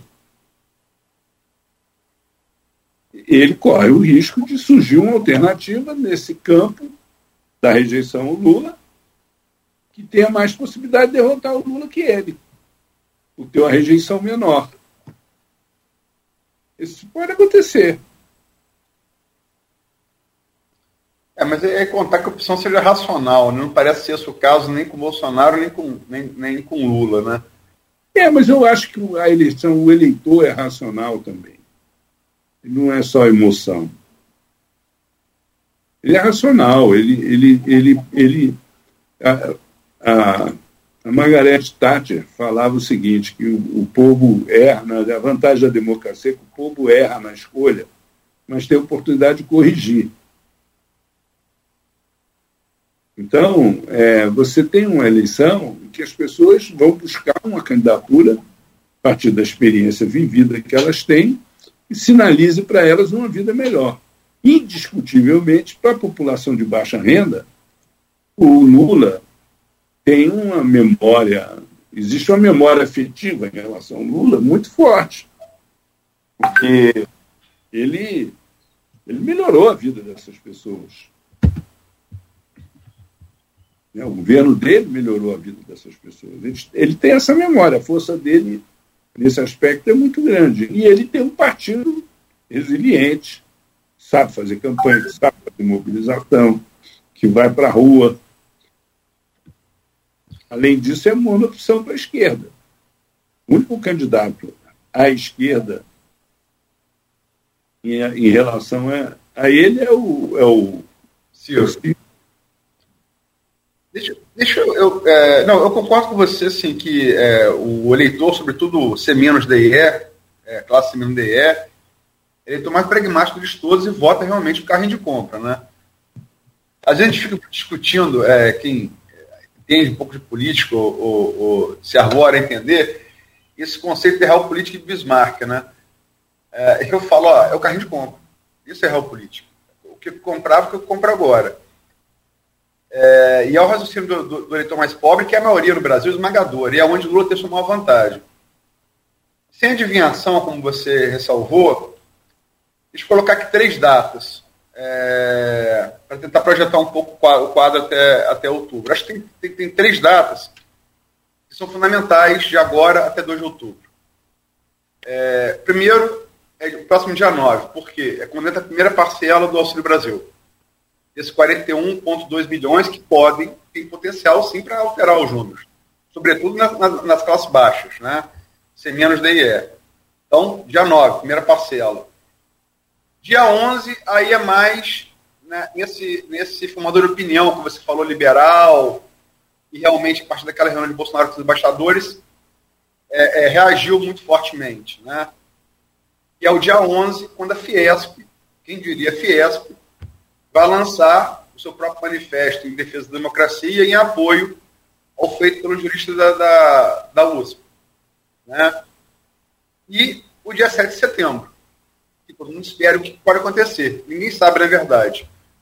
Acho que nem Bolsonaro sabe. Você vê essas três datas como datas é, é, assim, muito importantes para definir o que vai acontecer no dia 2 de outubro?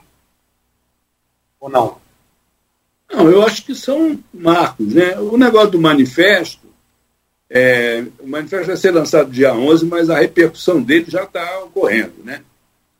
Então, a única mudança que houve aí é que agora vai ser, parece que vai ser assinado só por entidades e não por pessoas físicas. A discussão lá entre eles é essa: se, é, se entra pessoa física, se não entra pessoa física, porque o outro foi um manifesto de pessoas físicas. Mas eles, isso já está precificado, isso aí já está já tá claro que houve um descolamento desses segmentos do Bolsonaro. Ele perdeu esses segmentos por causa dos ataques a, ao processo eleitoral, etc. Né? Acho que isso está bem precificado. É, a outra coisa é com relação a, ao 11 de setembro. Né? A mobilização que está sendo feita pela extrema-direita. Ao 7 de setembro, perdão. 7 de setembro, é. A mobilização que está sendo feita pela extrema-direita, ela tem um caráter golpista. E o, o Bolsonaro anunciou agora que, que o 7 de setembro em Brasília vai ser junto com o desfile das Forças Armadas. Uma coisa assim, sabe, uma coisa impressionante. O que, que pode acontecer? Se ele forçar a barra nisso aí, o voto útil vai vir com toda a força, na minha avaliação, para tirar ele. E esse voto vai favorecer quem estiver na frente. É, no Rio, ele anunciou que uh, o Exército vai desfilar também em Copacabana. Copacabana? Pois é, Copacabana. Ele Acho tá que nenhuma. É, sim, desculpa. É uma coisa assim, ele está usando a autoridade dele, de comandante-chefe das Forças Armadas, para constranger os, os, os generais, né, os militares e tal. E aí, isso é uma coisa que as pessoas ficam, às vezes as pessoas ficam, não levam em conta o militar ele é disciplinado. Ele é disciplinado. A disciplina dele é uma disciplina associada à ideia de defesa da pátria, de honra, de lealdade, etc. E a hierarquia. Quem está no vértice da hierarquia militar é o Bolsonaro. Ele é um militar. Né? E, às vezes, ele fala essa coisa, é, funciona meio que como um, um apronto. O que, que é um apronto? Um apronto é o sujeito faz uma simulação de, de, de combate é, em que ele testa as cadeias de comando, a eficiência da tropa, a capacidade de mobilização, ele testa tudo. Né? E isso é feito repentinamente.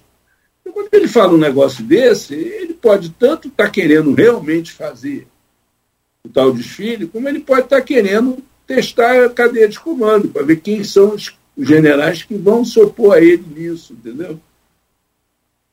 Então é, é difícil saber o que, que passa pela cabeça dele. Agora é uma coisa absurda. Né? Ele transformar as Forças Armadas em, em instrumento de campanha eleitoral. O que a oposição tem que fazer? Recorrer ao tribunal e, e, e tomar a decisão proibido. E aí o exército vai ter que escolher entre uma ordem ilegal ou cumprir a Constituição.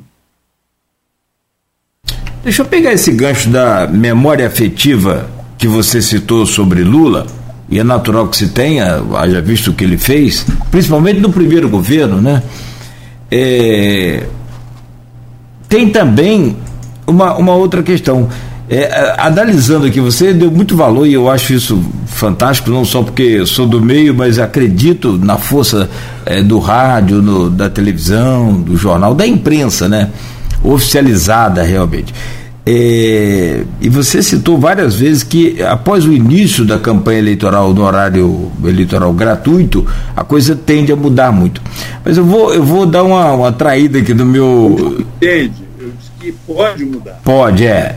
Isso, exato. Então, mas é, meio que traindo aqui o meu, o meu, a minha carreira, é, a internet hoje ela domina muita coisa, inclusive a gente sabe muito bem da força e é, até da suspeita de, de, de, desses algoritmos na participação aí das eleições pelo mundo afora. Mas falando em duas cenas aqui, e aí vem essa questão da memória afetiva. Uma foi quando a, a, gasolina ficou menos cara. Eu costumo dizer que ela ficou menos cara. A Luiz até abriu o programa hoje, falando, citando exatamente o que de fato está acontecendo. A gasolina voltou a, a baixar um pouco, mas é meio que mequetrefe esse, esse preço baixo aí, que não é, na verdade, um preço baixo. Ela está menos cara, realmente, eu concordo com ele. E aí, eu não sei se vocês chegaram a ver e se lembram de um camarada extremista lá, bolsonarista, apaixonado daqueles fanáticos, dando um banho no carro com a, com a mangueira do, do de, de, gasolina. Né? Um negócio, inclusive, perigoso e colocando em risco a vida dele e de todos que estavam ali no posto. Dessa vez agora, esse último reajuste, esse último. É, é, essa última baixa do preço caiu para R$ 5,99, R$ reais tem um, um, lulista também fanático, apaixonado, dizendo que Lula não, não é nem presidente e a gasolina já começou a baixar.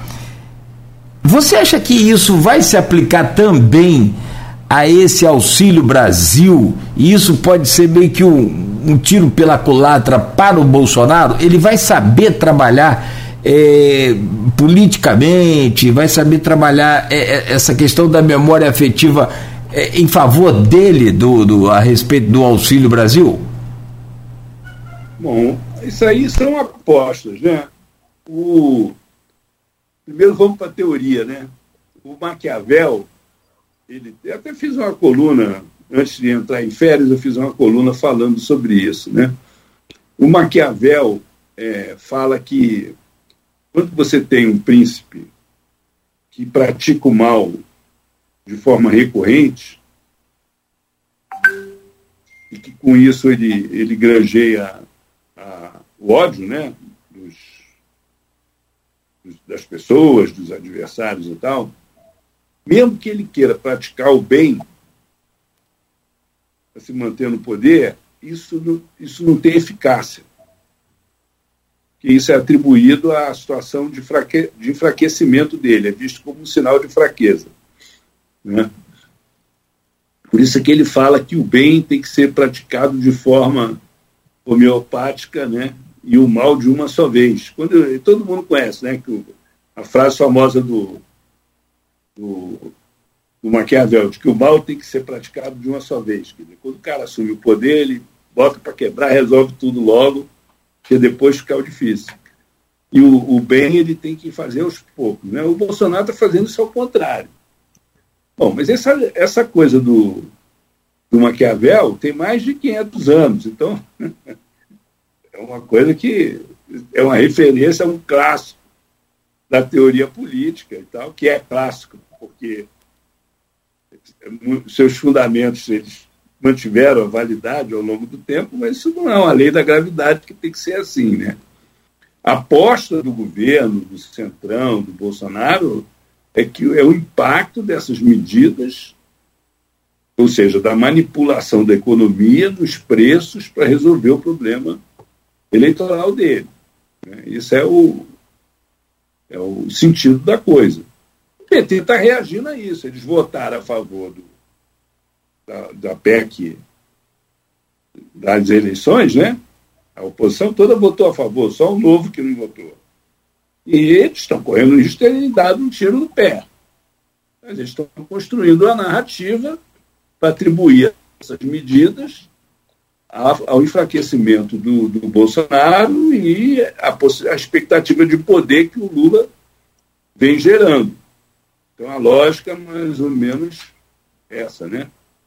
Mas aí, para exemplificar, eu vou citar um, um caos no antigo estado do Rio. Houve uma eleição no antigo estado do Rio que o Roberto Silveira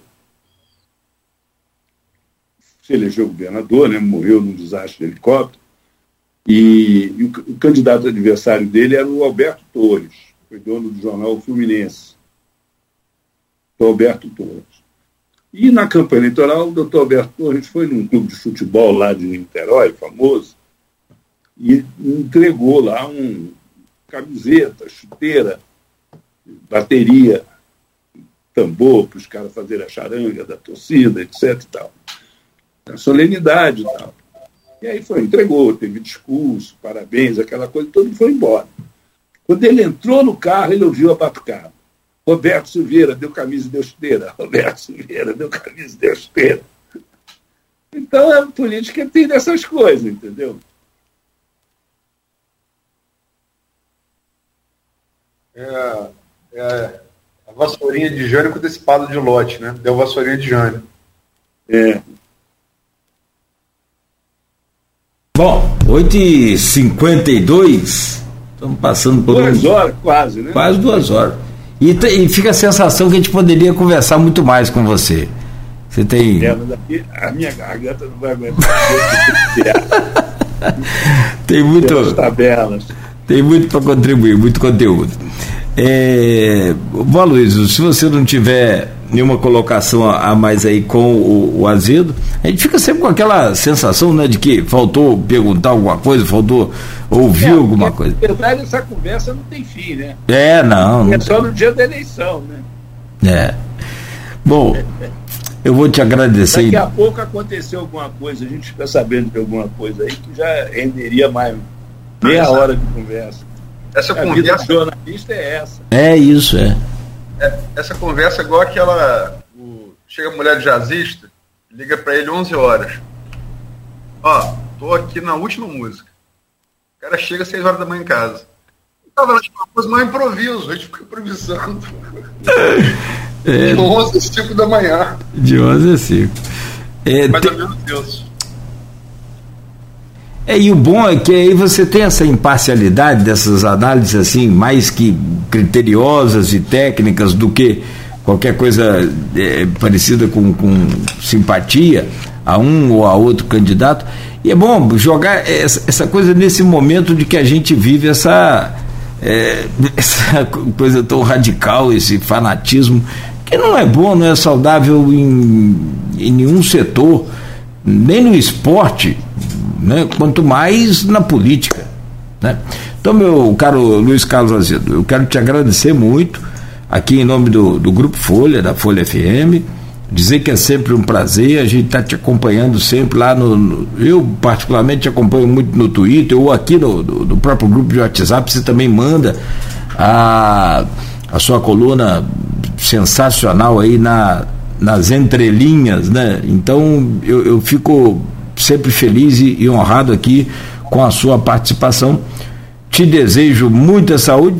Foi bom porque a Luísa revelou aqui em off, eu agora vou é, colocar em público que você é faixa preta em judô e está cuidando da saúde, sobretudo, né? E, e, claro, evidente, da, da cabeça também.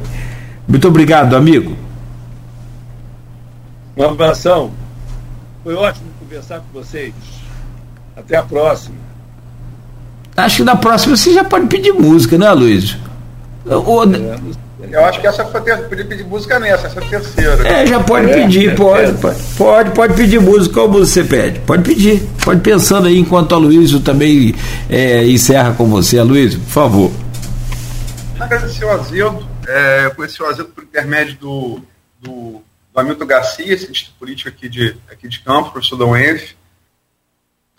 É, passei a ser leitor é, assíduo do Azedo, é, um articulista.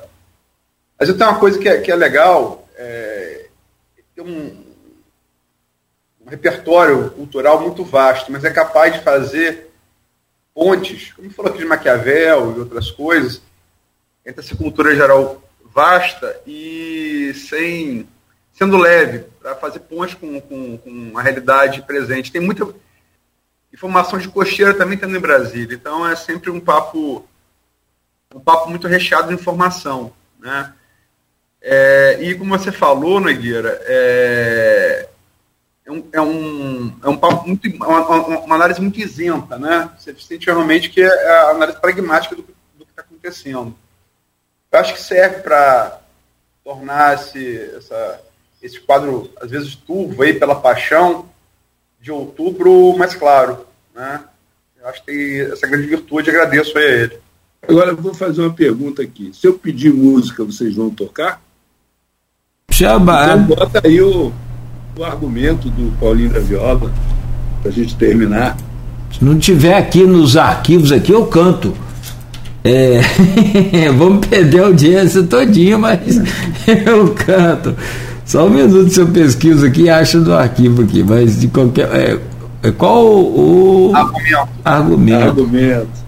Paulinho da Viola, tem muita coisa aqui. Isso não, não vai ter argumento, gente? Claro que vai ter.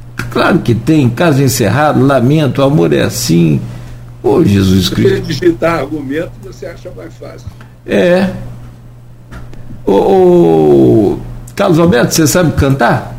Vamos ter que, temos que atender o. Deixa por sua conta. Deixa eu pesquisar aqui por argumento também para ver se a gente acha. É, você torce para que time, Azedo? Eu sou Flamengo. Por que, que eu fui perguntar isso? Foi, É, clube, mas. Tinha nada que perguntar isso, né? Ó, mas já está aqui no, no- no- no- no ponto de bala que eu vou colocar aqui internamente só para vocês ouvirem aí, porque ao vivo vocês não vão ouvir. Então, ó, só para você ter uma ideia, já está aqui e é do. Ó. É isso?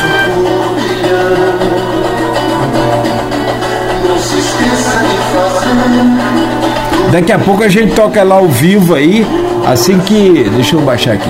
Perdão. Já está programado aqui para fechar o programa, Zeto. Essa música não, aquela que fala do velho marinheiro leva o barco devagar. Ué, Toquinho e Paulinho da Viola. Argumento. É? É. Bom, de qualquer maneira a gente vai tocar o argumento aqui para você. Então, tchau pra vocês. Amigo, saúde paz, se cuide. Obrigado aí por, por mais esse programa e, como o Luiz disse, reforçamos aqui, obrigado por né, nos ajudar a fazer o nosso papel, que é levar clareza aí nesse túnel escuro que estamos atravessando e não é, essa clareza não é a luz do, do, do, do- farol do trem. é a luz da esperança. Obrigado então, Luiz. Grande abraço. Saúde e paz. O meu caro Aloysio Abreu Barbosa, são 8 horas e 59 minutos. Tem muita coisa para a gente comentar desse tabuleiro político que deu uma, uma, uma- uma- Parece que caiu da mesa e voltou arrumado agora depois desse final de semana. Essa mudança do partido eh, do garotinho apoiando Cláudio Castro e o garotinho ah, eh, assumindo esse apoio também, eh, declarando que de acordo com o partido apoia Cláudio Castro, enfim, está no palanque de Clá- Cláudio Castro, envolve também aqui a Câmara de Campos, envolve o cenário local. é, de- enfim, tem, tem vários pontos para analisar sobre isso. Eu, eu, eu quero até te. Não vou colocar um ponto, te pedir para que você tente fazer uma, uma análise sobre esse cenário também, essa peça que mudou no tabuleiro e que mexeu tanto é, na, na, na política local e, claro, na estadual. Por favor. Nogueira, eu acho que o final de semana ele foi muito favorável ao Cláudio Castro. É, é, eu já disse isso aqui naquela aquele programa que eu fiz com você, Arnaldo, no sexta-feira retrasada. Eu já falei aqui, arrisquei com base nas pesquisas, então nós tínhamos duas, né? General Paeste e PEC, falando pesquisa do mês de julho, Uhum. por óbvio. Pesquisa, como o Azedo bem pontuou aqui, é retrato presente, então tem que ser uma pesquisa é, ou, ou presente ou tempo, tempo recente, não adianta pesquisa lá para trás.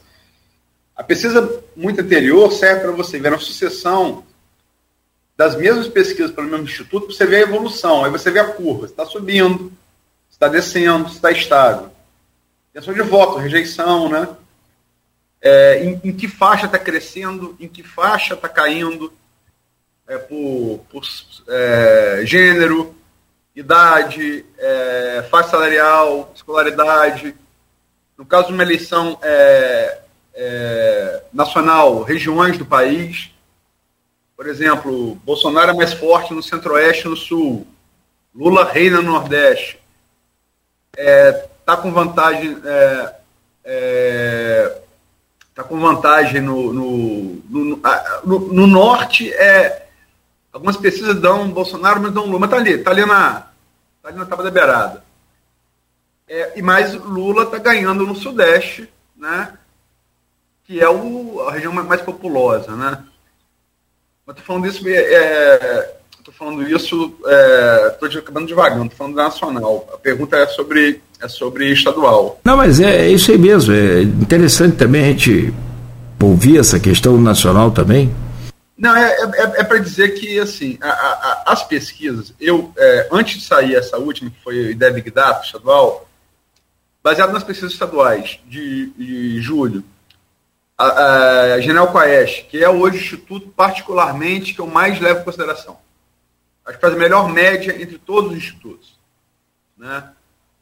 É, e tem uma metodologia muito parecida, muito parecida com a Datafolha, que é presencial, é, onde aponta, tem menos margem de erro. Né? E a IPEC também, que é o antigo IBOP, eu, assim, eu acho a eleição, já achava isso há duas, há duas semanas, muito madura para Castro.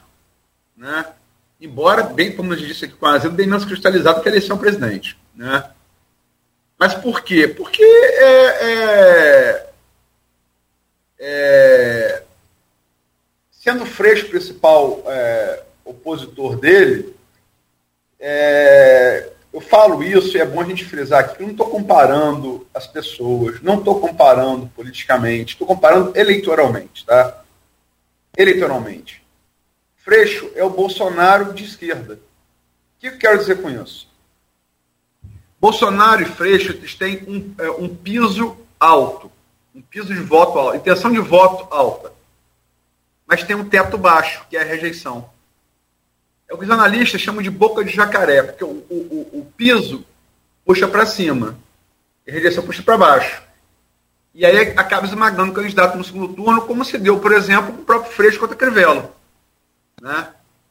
A rejeição a Crivella passou a ser alta depois da péssima gestão dele na, no Rio de Janeiro, mas não era naquele momento tão, tão, tão, tão alto assim.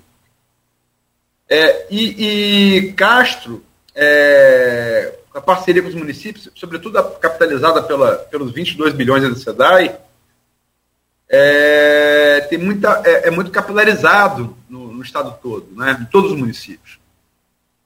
É, e isso faz muita diferença. Faz muita diferença. Mas agora, assim, factualmente, que é a sua pergunta, então, seja, eu já achava o quadro favorável a, a Castro. Mas simpatia a Castro, relação de voto, pelo amor de Deus. Isso é a minha análise enquanto é, é, um cara que acompanha isso há algum tempo. Né? Eleição, não estou. É simpatia. Não tem nada a ver com simpatia. É, e acho que foi uma semana foi muito positiva ele por, por, dois fatores. A gente também narrou aqui com a Zildo. A gente é, falou aqui com a Zildo. O primeiro é o que você se referiu aí, o apoio de Garotinho. É, a, a Castro. Fez aquela foto absolutamente constrangida, né? De, dos dois. É uma foto para te lembrar depois, né? É, é para ficar guardada. É, mas garotinho, é, porque, por quê? Por que que é? Não é nem pela, como a gente falou aqui, ah, transfere voto, garotinho saiu de nove pontos, transfere para caixa. Transferência é um negócio, não, não é um negócio imediato, não é um negócio natural. É, é, mas atrapalhar não vai. Quer dizer, é, vai levar um voto. Quanto? Não dá para dizer isso tudo. Né? É, tem que lembrar, por exemplo, na eleição presidente de 2014, no segundo turno entre Alckmin e Dilma, primeira eleição, é, 2014 não, perdão, 2000 e 2010, primeira eleição, 2010, desculpa, 2010, 2014 foi a eleição dela. Em 2010, quando Dilma disputa o segundo turno com Alckmin, depois que Alckmin levou apoio de garotinho, Alckmin conseguiu a proeza, de, hoje vice de Lula, né, de ter menos votos no segundo turno que teve no primeiro. Então, vocês, às vezes tira foto, o garotinho de fato tirou em 2010, na eleição presidencial de Alckmin. Mas é sobretudo, e o Aziz citou aqui Maquiavel, e eu vou citar Maquiavel também, que é o, né, acho que o fundador aí da, da ciência política, né? Ele tira a, a política a, do direito divino. Não, o cara é rei porque Deus quis que ele nascesse filho do rei para ele ser rei também. Ele tira disso, bota no plano dos homens, né? Bota no plano dos homens. Não, o líder, é, ele está lá porque ele tem apoio, porque ah, se manter dessa, dessa maneira né, nas suas ações de governo. Né? É, Maquiavel dizia, é, a pessoa teme você não é pelo mal que você faz, é pelo mal que acha que você pode fazer. O mal que o garotinho pode fazer a Castro, mais do que os votos que ele pode, ele pode transferir, é enorme. Então, se você, é, às vezes, o seu lucro é não ter prejuízo. Não é que você vai ganhar dinheiro, você não vai perder. Percebe? Então, eu acho que foi fundamental. E acho também que, a se confirmar essa migração do apoio do PT para Rodrigo Neves, a de Garotinho é uma ação direta de benefício a Castro. Né? Não vai ter mais um antípoda. Um, um... Garotinho ninguém sabe como é que é. Garotinho é kamikaze. Garotinho é, vai com tudo para cima. Não tem tempo quente. Então não vai ter mais isso. Né? Não vai ter mais esse adversário fegadal que o Garotinho sempre é. É, é, é dele. Né? Estava comparando Castro a Cabral, viagem de helicóptero, teste na Babeça, não sei o quê. Mas agora, a, a, a, se confirmar esse apoio do PT Rodrigo Neves, aí é uma, é uma, é uma benefício a Caixa indireto, porque você, você, enfraquece o principal adversário dele, que é Freixo, segundo todas as pesquisas. Particularmente, acho é, muito difícil é, que isso é, altere a posição entre Freixo e Rodrigo Neves. Altere a posição que eu falo ali, é, Freixo, é, de, perdão, de Neves passar Freixo, muito difícil. Embora a eleição no governador do Rio, como a gente falou aqui no programa, não seja uma eleição tão cristalizada quanto a eleição presidente. Espaço para mudança você tem, mas eu acho, eu acho mais difícil. Agora, certamente prejudica Freixo. E aquela coisa, a gente está correndo aqui 100 metros rasos é você, né? Eu vou levar pior que você corre, eu estou você correr 200 anos. Mas é, vamos correr aqui, 800 metros. O, da parelha. É, Beto vai e joga baleba no, no, meu curso. Não vai fazer você correr mais rápido. vai, vai, vai bastante. Eu vou correr mais devagar, vou tomar um tombo. Entendeu? Então é isso. Né? É isso. Eu acho que, é, usando essa metáfora da, da, baleba na corrida, com um garotinho, Freixo tirou que podia mais jogar baleba no, no, na raia dele. E, o, o, o, é, perdão, o Castro, o Castro. Mais, mais quem podia jogar baleba na raia dele, da corrida dele. E, a se confirmar o PT apoiando o Neves, é, indiretamente vou jogar baleba na, na raia do Freixo. Então, já estava favorável sem isso, com isso eu acho. Agora, é uma eleição, é, o Azedo falou, concordo integralmente, todos os pesquisas apontam. É uma eleição polarizada? É uma eleição polarizada.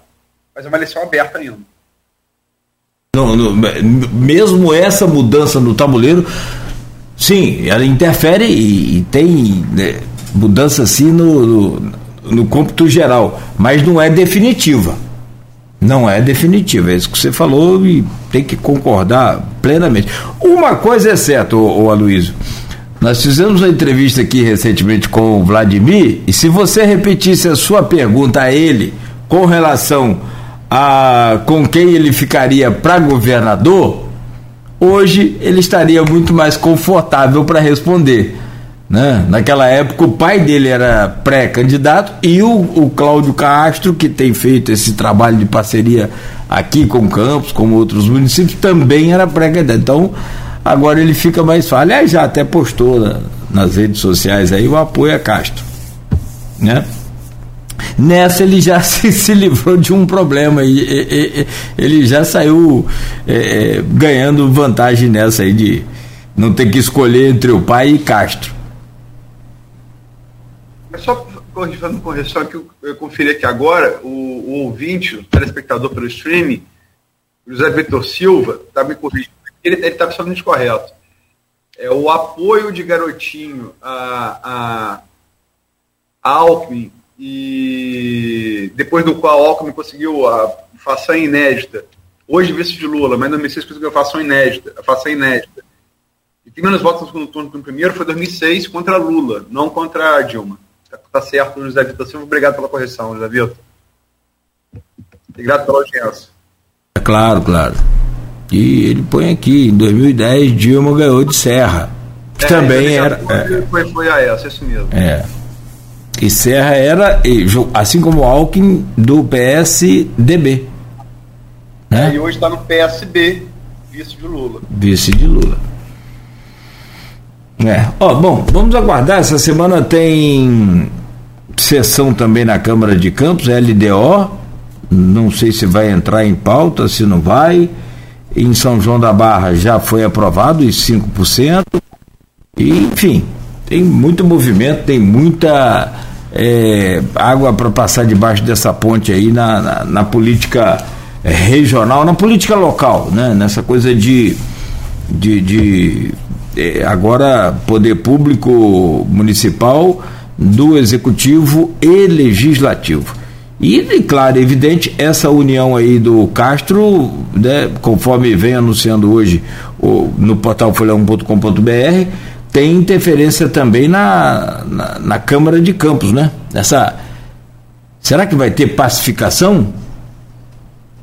É, é, o seguinte, garotinho, eu acho que. É, acho assim, tipo assim, pessoas como Vladimir, o próprio Federico Paes, que vinham trabalhando, que. Assim, o Vladimir é filho de garotinho, ele não pode não apoiar o pai, né? Não mas ele estava bem menos, é, claramente, bem menos entusiasta da ideia do pai ver governador do que o Clarissa, por exemplo. Então, é, em tese, está ganhando o bloco mais moderado do grupo dos garotinhos, né, do governo, Vladimir, está ganhando. Mas garotinho é um. Ninguém pode é, negar que ele é um. Que ele é um embora tenha cometido muitos erros, sobretudo 2014 para cá, quando ele foi no segundo turno para governador, foram é, Pezão e Crivella, que ontem também é, retirou, é, confirmou que não vem governador, né? Também não deve vir senador, é provável que venha numa eleição mais segura deputado federal, ex-prefeito do Rio, ex-ministro de Dilma, né? Hoje aliado de Bolsonaro, foi ex-ministro da pesca, foi ministro da pesca de governo Dilma. É...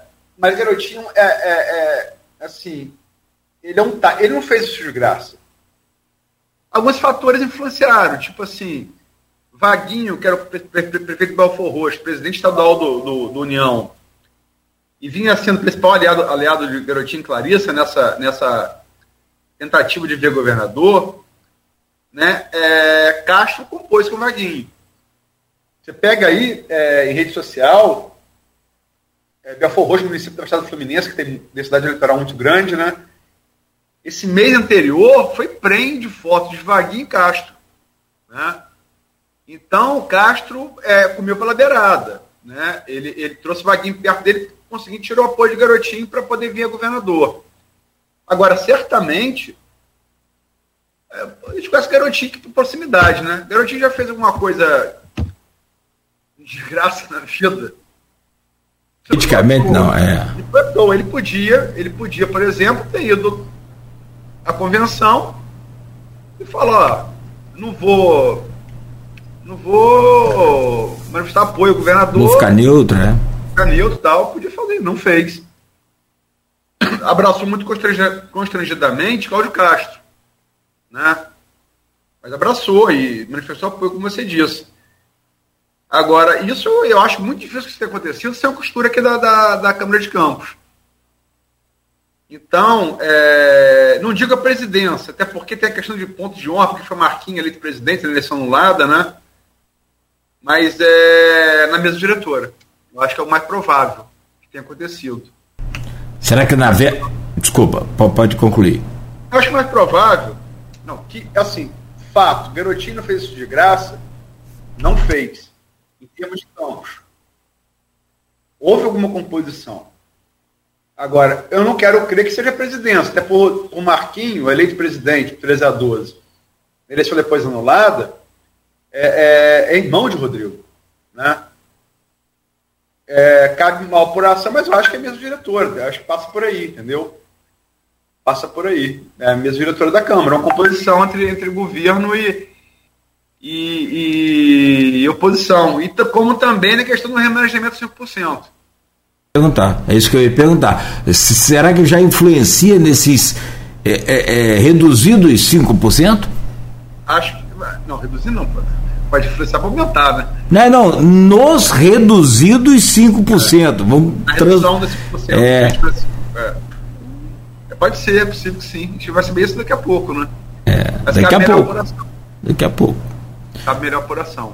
Olha, eu, eu não vou discordar da sua análise sobre a, a mesa, não, não, não, não sei. É, mas, assim, numa projeção de tamanho de política, a estadual naturalmente é muito maior que a, que a municipal. E aí eu penso, será que também não teve influência na, na presidência da casa? É que você... Não, acho que você. Olha só, aqui tudo é cheio, não tem apuração. É, não, é. E também, só hoje, não. É, mas é, é, é, achismo. Eu acho que Rodrigo, os Bacelar, como toda, todo, todo, todo, toda a família, tem defeitos e tem virtudes.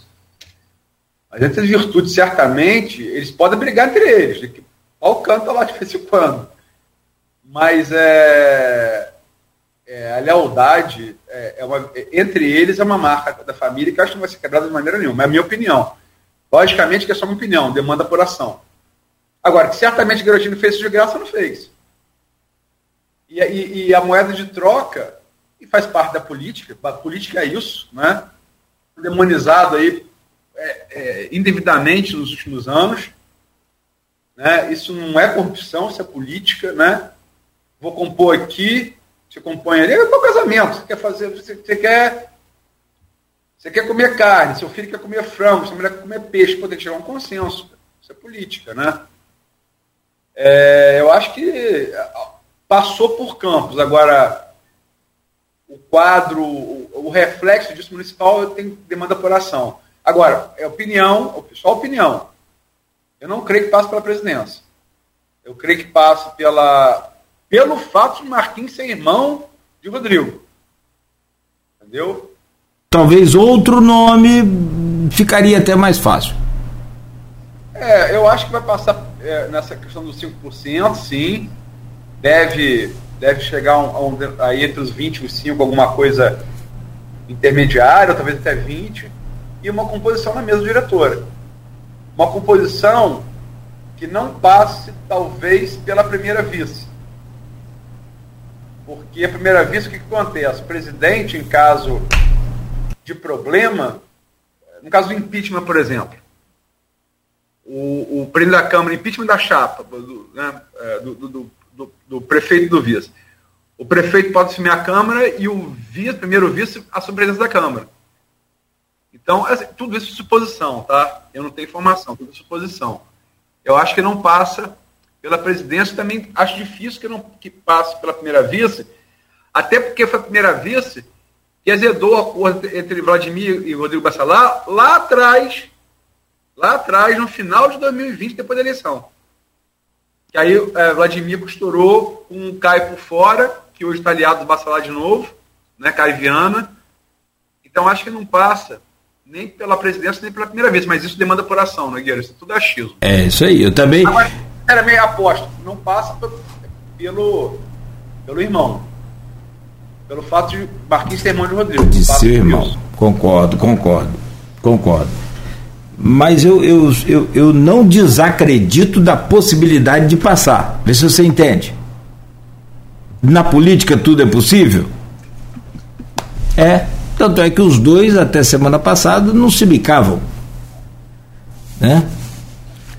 É aquela história. É, é, é, esse, esse caso aí é a famosa frase: nós vamos ter que esperar para ver e apurar de fato, porque o que a gente está fazendo aqui são comentários baseados só nas cenas que vimos e não em nenhum bastidor, não tem nenhuma informação de, de, de bastidor. Mas para mim, não, na minha concepção, é, não que tenha passado, mas eu, eu, eu não acho difícil e nem muito menos impossível ter passado essa negociação de presidente da casa. Eu não, não tô, eu tô numa visão diferente do que você do que você falou, sem discordar de você, que é também a coisa do tamanho que ficou por conta de ser irmão do Rodrigo.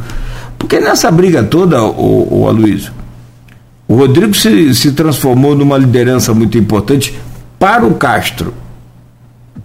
Mas num eventual racha aí, claro que quem mais perde, assim, analisando rapidamente, pelo tamanho e pela proporção, é justamente o, o Rodrigo. Como você falou, é fidelidade, eles são, são fiéis sim. Rapaz, é conversa aqui para ficar até amanhã. Vou entrar numa coisa pessoal, né? É. Rapaz, eu acho fidelidade menos importante que lealdade. São duas coisas diferentes. Isso é diferente, diferente. diferente. É. Você pode ser fiel não ser leal, você pode ser leal não ser fiel. E entre uma coisa e outra, se tivesse capital, ficaria sempre com a lealdade. Né? Sim, sim. Acho que fidelidade é uma coisa muito, com todo respeito às religiões judaico-cristãs, acho uma coisa muito sobrevalorizada no mundo ocidental.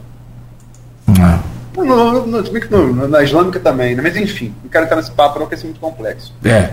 é, é, é vou colocar aqui só para terminar, se permite, Por o favor. estava vindo lá de São da Barra, radialista também. Falei de Vaguinho, ele coloca a pergunta aqui. É, pergunta aqui, a Luiz Austin Reis não foi o grande estipulador desse, desse apoio é, de Garotinho? Acho que foi um grande articulador, é, Zé Vitor. E até porque o Aston Reis é claramente posto para quem acompanha os bastidores fluminenses, ele está ali nesse, em caso de reeleição de Castro, né? Ele está dividindo com o Rodrigo, né? Já, já, já, já disputaram é, o Rodrigo e o Aston Reis é, vaga para o TCE, vencida por Rodrigo. Né? É, preterido foi, foi irmão de Aston Reis. Então, é, eu acho que é uma subdivisão ali no grupo de Castro. Eu acho que o Reis, sim, é uma figura importante. Né? Vem de Duque de Caxias, um município densamente é, é, habitado, tem muito eleitor, né?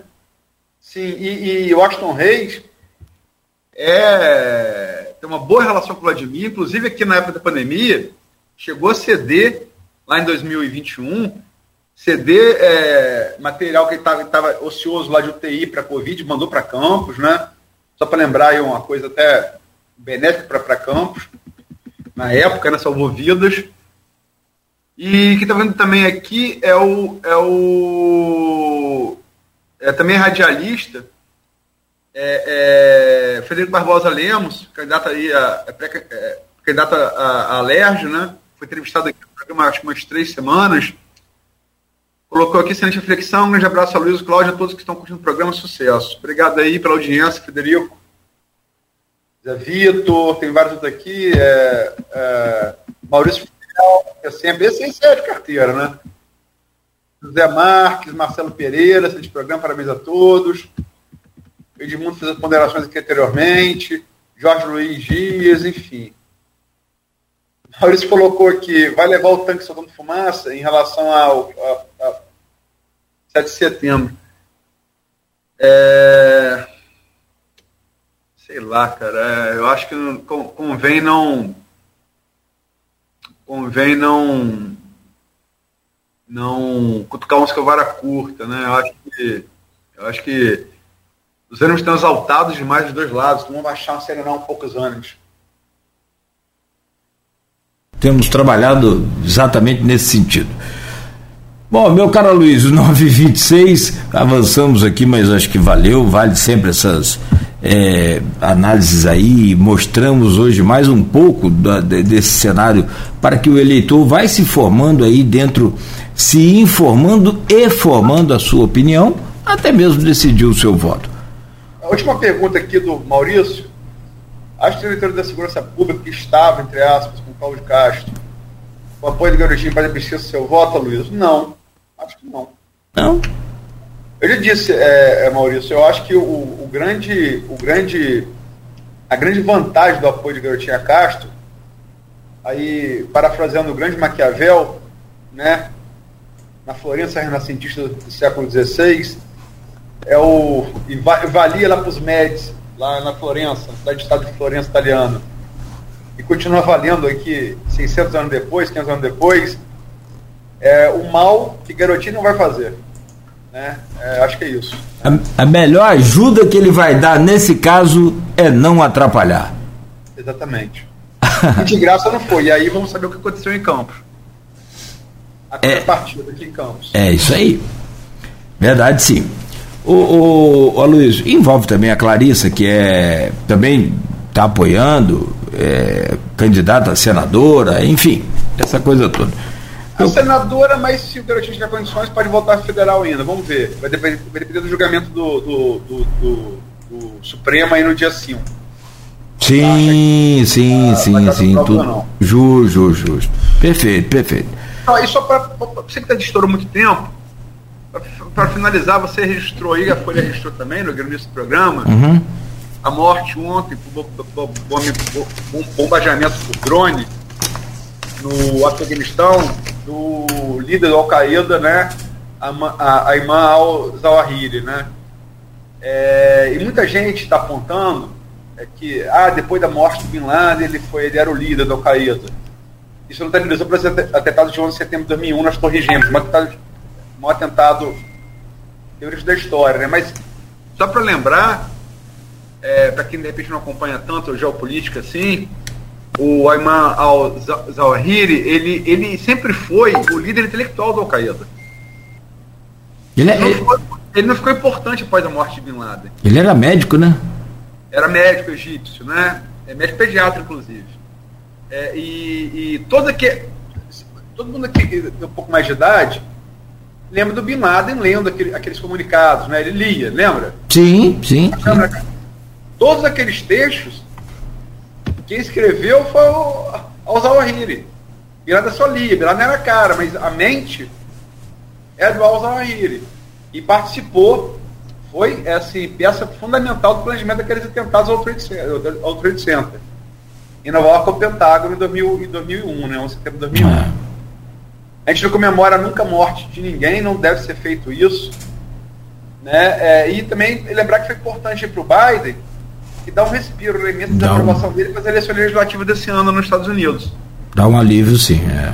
Com ah. certeza. O americano leva isso em conta de forma né, é, é, gigantesca.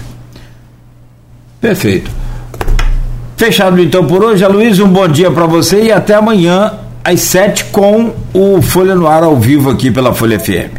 Muito obrigado por hoje. E nós estaremos de volta a partir das sete com Folha no Ar